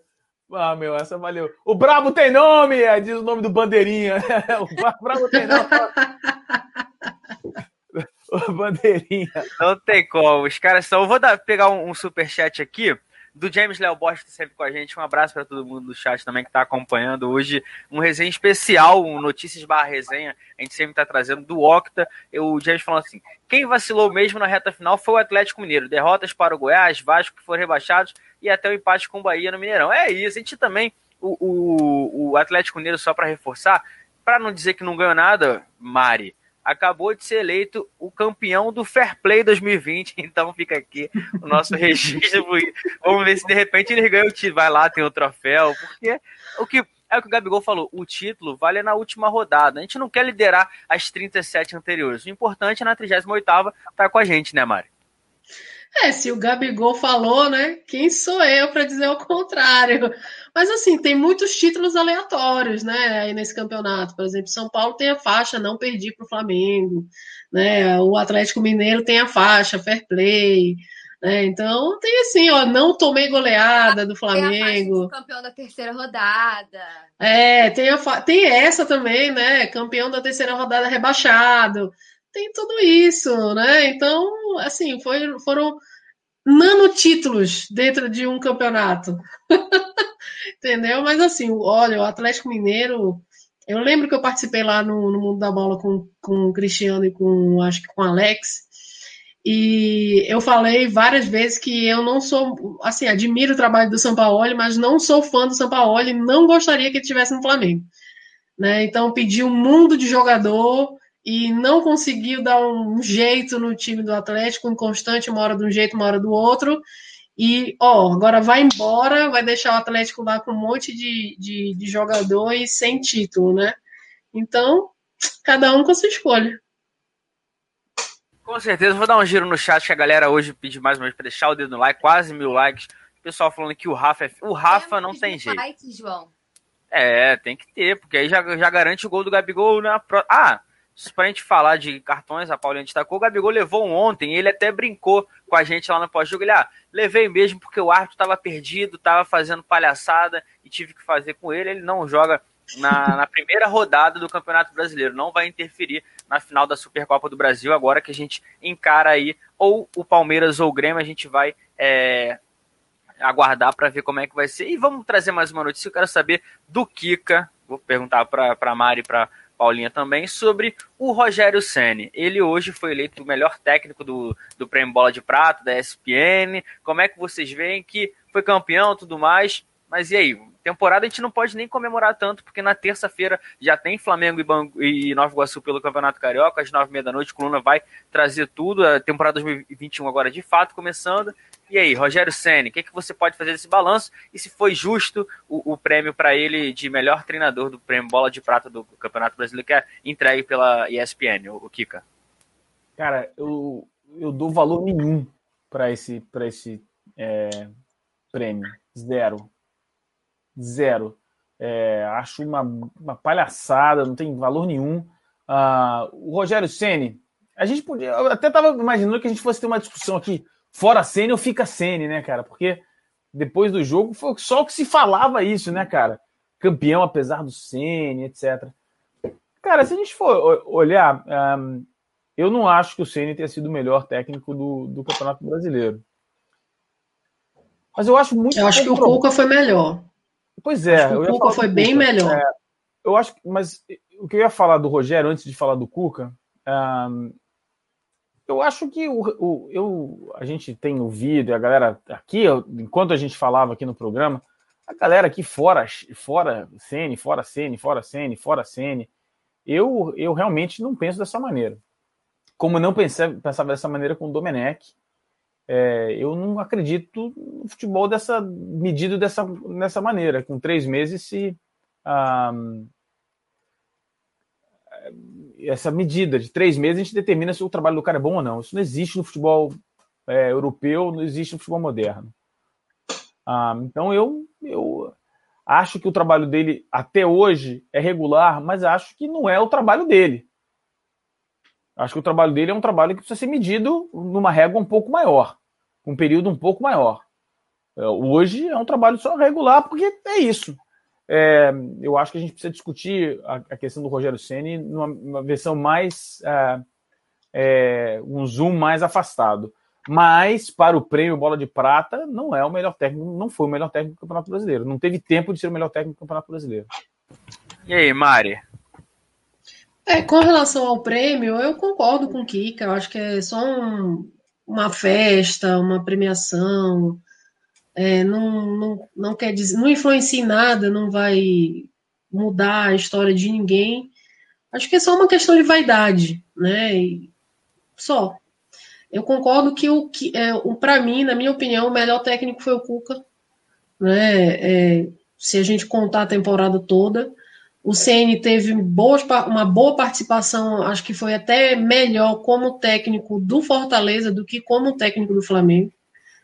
Né? Então, é, talvez pelo Fortaleza, por toda a temporada, ele tenha sido um, até por já tem muito tempo lá, né? Ele tenha sido melhor do que como técnico do Flamengo, né? Lógico, muitas dificuldades, três meses, concordo com o Kika também. Lógico que todo mundo vai lembrar aqui que eu sempre fui totalmente fora dome, né? Então, para mim, o Domi não teria nem vindo. É, não, gostei da escolha. Para mim também. Não teria vindo. Mas já que veio, faz o trabalho. É. Então, eu acho assim que o Ceni, se ele desse certo ou se ele desse errado, que a gente ainda não, não tem como mensurar isso, né? Concordo também com o Kika nesse, nesse ponto. É, seria apenas uma consequência de um primeiro erro. Então, Talvez por isso que em muitos momentos, quando a, a torcida foi muito enfática na, nas críticas, né, no Fora Sene, eu, de uma certa forma, aliviei, porque é, o cara é, é, tipo um jogo de dominó, e ele foi numa sequência, né? Então, assim, a probabilidade dele dar errado, de não conseguir nada, era muito maior do que dar certo. Né? Mesmo tendo um, um elenco bom, mas, cara, uma, uma, um, uma decisão em cima da outra, né? Então, naquele momento, para ele, era a probabilidade de dar errado era muito maior do que de dar certo. E assim, pontuando o Ceni de uma, de, de, de uma certa forma, acho que ele, ele encontrou boas soluções para o Flamengo, que de uma certa forma, mesmo que temporariamente essas soluções é, estancaram ali uma sangria, principalmente da defesa, né? É, mudando um pouco o posicionamento do Felipe Luiz, é, o Arão, testando o Arão na zaga, ele mesmo deu uma entrevista dizendo que é, essa situação de colocar o Arão na zaga foi meio que um all-in dele, tipo, a minha última tentativa para tentar melhorar a defesa, e, e, aí ele conseguiu, de fato, que até com o esforço do Arão, né, de, que se comprometeu de, de fazer o melhor possível, né, dentro da, dessa situação, melhorou muito a questão do passe, né, a questão da saída de bola, que era uma dificuldade imensa, é, conseguir colocar o Gerson e o Diego ali na, na volância também foi um, uma cartada muito boa dele. Lógico que a gente sabe que o Diego não vai conseguir jogar uma temporada inteira como primeiro volante, mas ali para aquele momento, para acertar o time, para melhorar os passes, para dar mais opção de jogo, para liberar o Gerson, né? O Diego também se comprometeu, né? Vestiu ali, vou fazer o, o meu papel tático, né? E isso foi muito, muito positivo, melhorou muito o time do Flamengo. Você não tem nem comparação, ele liberou todo mundo praticamente, deu mais liberdade para o Gerson, deu mais liberdade para a Rascaeta. É, o Bruno Henrique deixou de ser o ponta para ser o segundo atacante, como ele era com, com o Jorge Jesus no melhor momento do Flamengo. Né? Sacrificou um pouco o Everton Ribeiro, porque teve que dar mais suporte ali para o Isla, do lado direito na marcação na volta. Mas na contrapartida, ele deixou o cara que é um dos mais brilhantes hoje do futebol nacional brilhar, que é o Arrascaeta. Né, que, que tem uma visão de jogo imensa, que para mim é o melhor jogador do campeonato. É o Arrascaeta ali brigando com, com o Gerson. né? Mas que o cara consegue decidir o jogo com passe. Né? Então, assim, é, é, você fazer uma proposta dessa, uma mudança dessa, transformar um time num time tão. É, é, é como é que eu posso dizer? Um time que agressivo, isso é muito difícil em pouco tempo, né? Então, eu não acho que tem só coisas ruins, né? Ele muitas vezes erra no, na, na visão de jogo dele, na leitura de jogo. Acho que às vezes ele se precipita em algumas alterações. É, acho que em algum momento ele quer tentar uma coisa muito diferente e isso não dá certo, né? E ele chega muito perto de virar o professor Pardal, né? Mas eu acho que as mudanças dele sempre te, é, tentam ganhar o jogo, né? Ele não tenta tipo, ele não se acovarda, ele tenta ganhar o jogo, ele tenta que o time seja mais ofensivo possível. E nesse parâmetro, dentro do nível que nós temos aqui do futebol brasileiro, eu acho que continua sendo uma aposta, mas é uma boa aposta. Quem sabe que começando uma temporada, podendo ajudar no planejamento do elenco, quem vai sair, quem vai ficar, quem vai chegar, se alguém vai chegar, no caso vai voltar, o, o Rafinha já chegou, o, o, zagueiro, né? Então, assim, que ele possa fazer um trabalho melhor. Ele mesmo falou, a coletiva dele foi muito, foi muito interessante ali no, no pós-título, né? É, ele falou que o time do Flamengo, os jogadores do Flamengo exigem um conteúdo. Então, ele força com que ele estude mais para poder gerar um conteúdo de análise, de como se movimentar, de qual, qual a dificuldade do adversário, para jogadores que têm um nível de, de, de, exigência muito alto, né? E acho que esse era o ponto principal do Domi. O Domi não tinha esse trabalho. E o Ceni, ele é um cara que trabalha muito. Então ele tem essa, ele gosta de ser instigado nesse nível. Né? E principal, eu acho que ele conseguiu superar uma dificuldade dele pessoal, que é a questão da gestão do grupo. Então a gente percebe que o grupo abraçou ele, o grupo do Flamengo abraçou. Então acho que pode dar muito bom, como também pode não dar. Mas a gente tem que tentar pelo menos. Três meses eu acho pouco. E só dele ter conseguido arrumar o time, e a gente conseguiu se recuperar e ganhar o título, eu acho que ele merece um voto de confiança. É, Paulinha, você depois eu vou passar um rapidinho para a gente fechar, mas o que, que você acha dessa situação do Senna aí? Muito complicado avaliar em tão pouco tempo assim. É, nunca fui do time que queria o Rogério Senna aqui. É, e também nunca escondi isso, mas a partir do momento que é, ele chegou, era apoio total, né, para que a gente pudesse conquistar as coisas e conseguir o primeiro, o primeiro título. É, eu sei que eu também não acredito que ficar trocando de técnico de três em três meses seja a solução, né? Até porque isso é pega mal pro Flamengo, também que pensando em mercado, pensando em você abrir portas para outros outros treinadores, né? Pô, vou para um time que com três meses manda o cara embora, né? Não deixa tempo, né? É, é não tem tempo de, de, de poder implementar o trabalho. Então, acredito que a gente vai, o Flamengo vai ficar com o Rogério Ceni e a gente dá esse tempo para ver, é, para ele poder ajustar o que precisa ser ajustado e aos poucos ir conseguindo implementar a filosofia dele, o trabalho dele com mais tempo, com mais trabalho, né, para que a gente possa aí manter a hegemonia do futebol, né, como ele mesmo ele mesmo falou naquela preleção se o Flamengo queria ficar marcado por um ano de títulos ou por uma era de títulos. Eu acho que é isso que a gente está buscando, né? Uma era de hegemonia que começou, né? Ganhando os dois brasileiros e a gente espera que continue, né? Que o Flamengo continue, tenda, tende só a crescer, evoluir, continue com o futebol que a gente gosta de ver, né? Que é esse futebol ofensivo, que é esse futebol que propõe jogo, que domina e que no final os títulos venham. Com certeza. E agora só rapidinho, é direto. Não tem que. Eu quero. Fica ou sai Sene, fica ou fora Sene. Kika, para você. Sacanagem, hein? É. Não consigo. Vou, eu quero um minuto. Tem um minuto aí, produção? Um minuto. Eu, um vou, minuto. eu vou falar com a Paulinha, com a Mari, e você pensa, Mari, fica ou fora Sene? Fica. Fica Sene. Paulinha, você fica ou fora Sene? Não sei. Vou ficar em cima do muro. Não sei. Então, olha só, vou responder. Se eu ficar... falar. Vai, fala, vai. Fala, não, pode ir. Eu vou falar rapidinho. O ficar ou não ficar, se é a- pela avaliação do trabalho que ele fez até agora, é injusto porque não deu tempo. O não ficar do Rogério Ceni, a única, única aceitação do não ficar do Rogério Ceni é se o, o, a pessoa que tiver essa opinião for por conta da falta de capacidade que ele talvez tenha em organizar o elenco para o próximo ano. Porque isso ele nunca fez num time grande, com orçamento. Então ninguém sabe se ele é bom nisso ou não. Então você pode dizer, não, realmente não vale a pena. Agora, pelo trabalho que ele fez, não dá. as substituições ruins, tudo isso, a gente não sabe o que acontece no Flamengo. A gente não sabe a informação que ele tem sobre o jogador que está no banco como opção. Se o cara tá para quebrar, se o cara não tá, qual é a condição física dele. A gente não sabe nada disso. O que a gente sabe é que a, a, a leitura dele nos parece errada, mas a gente não sabe por que, que ele está fazendo aquilo. Enquanto ele não puder falar, é, eu acho, não só não apenas pelo trabalho dele, eu acho que ele deveria ficar.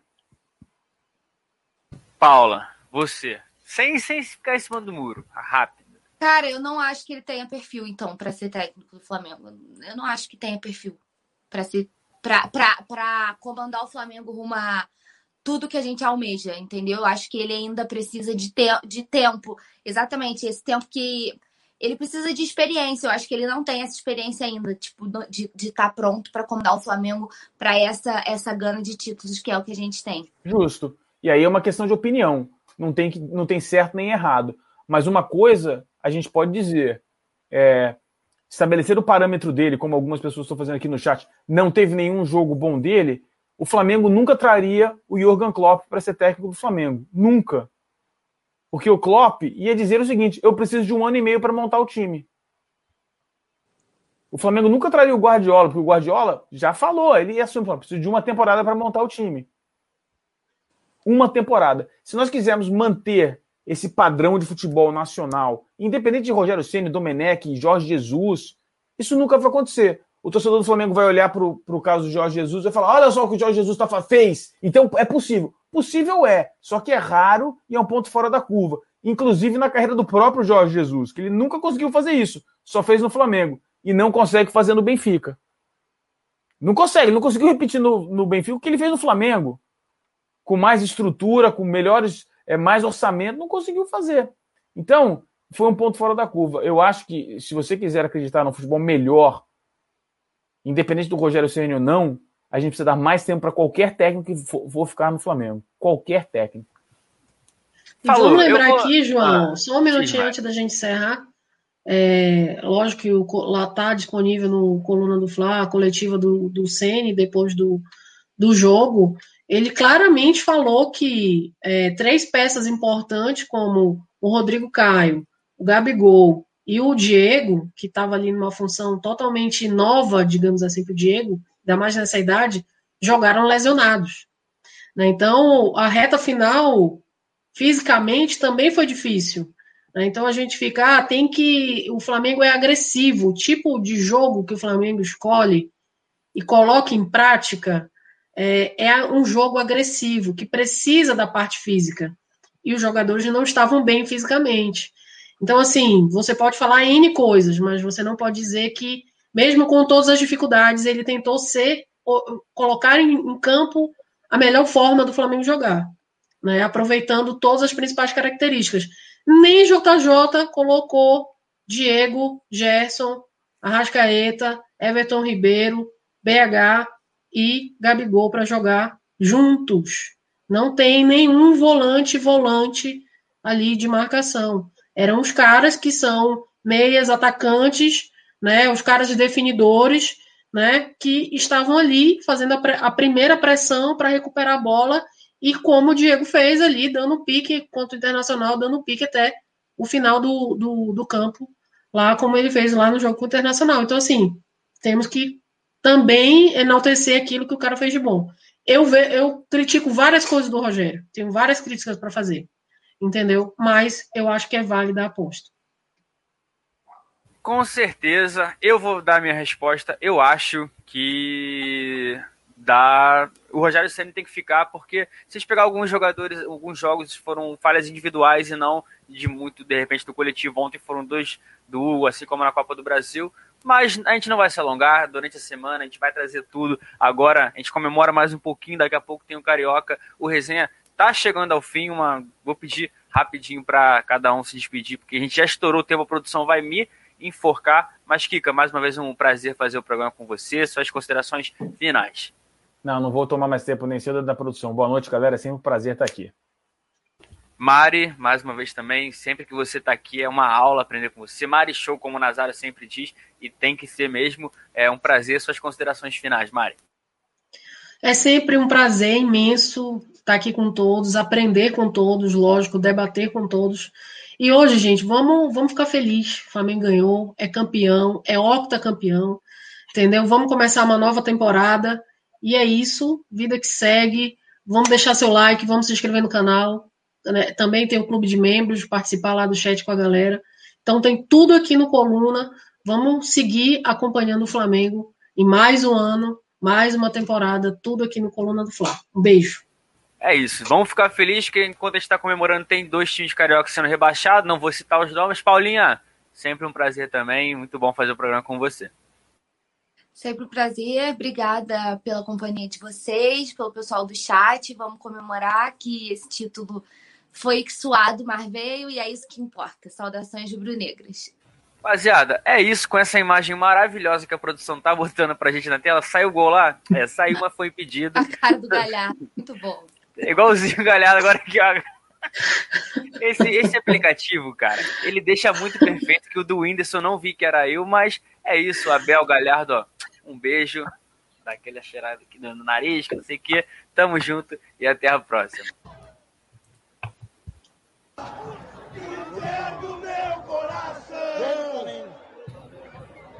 Flamengo, não, não, não.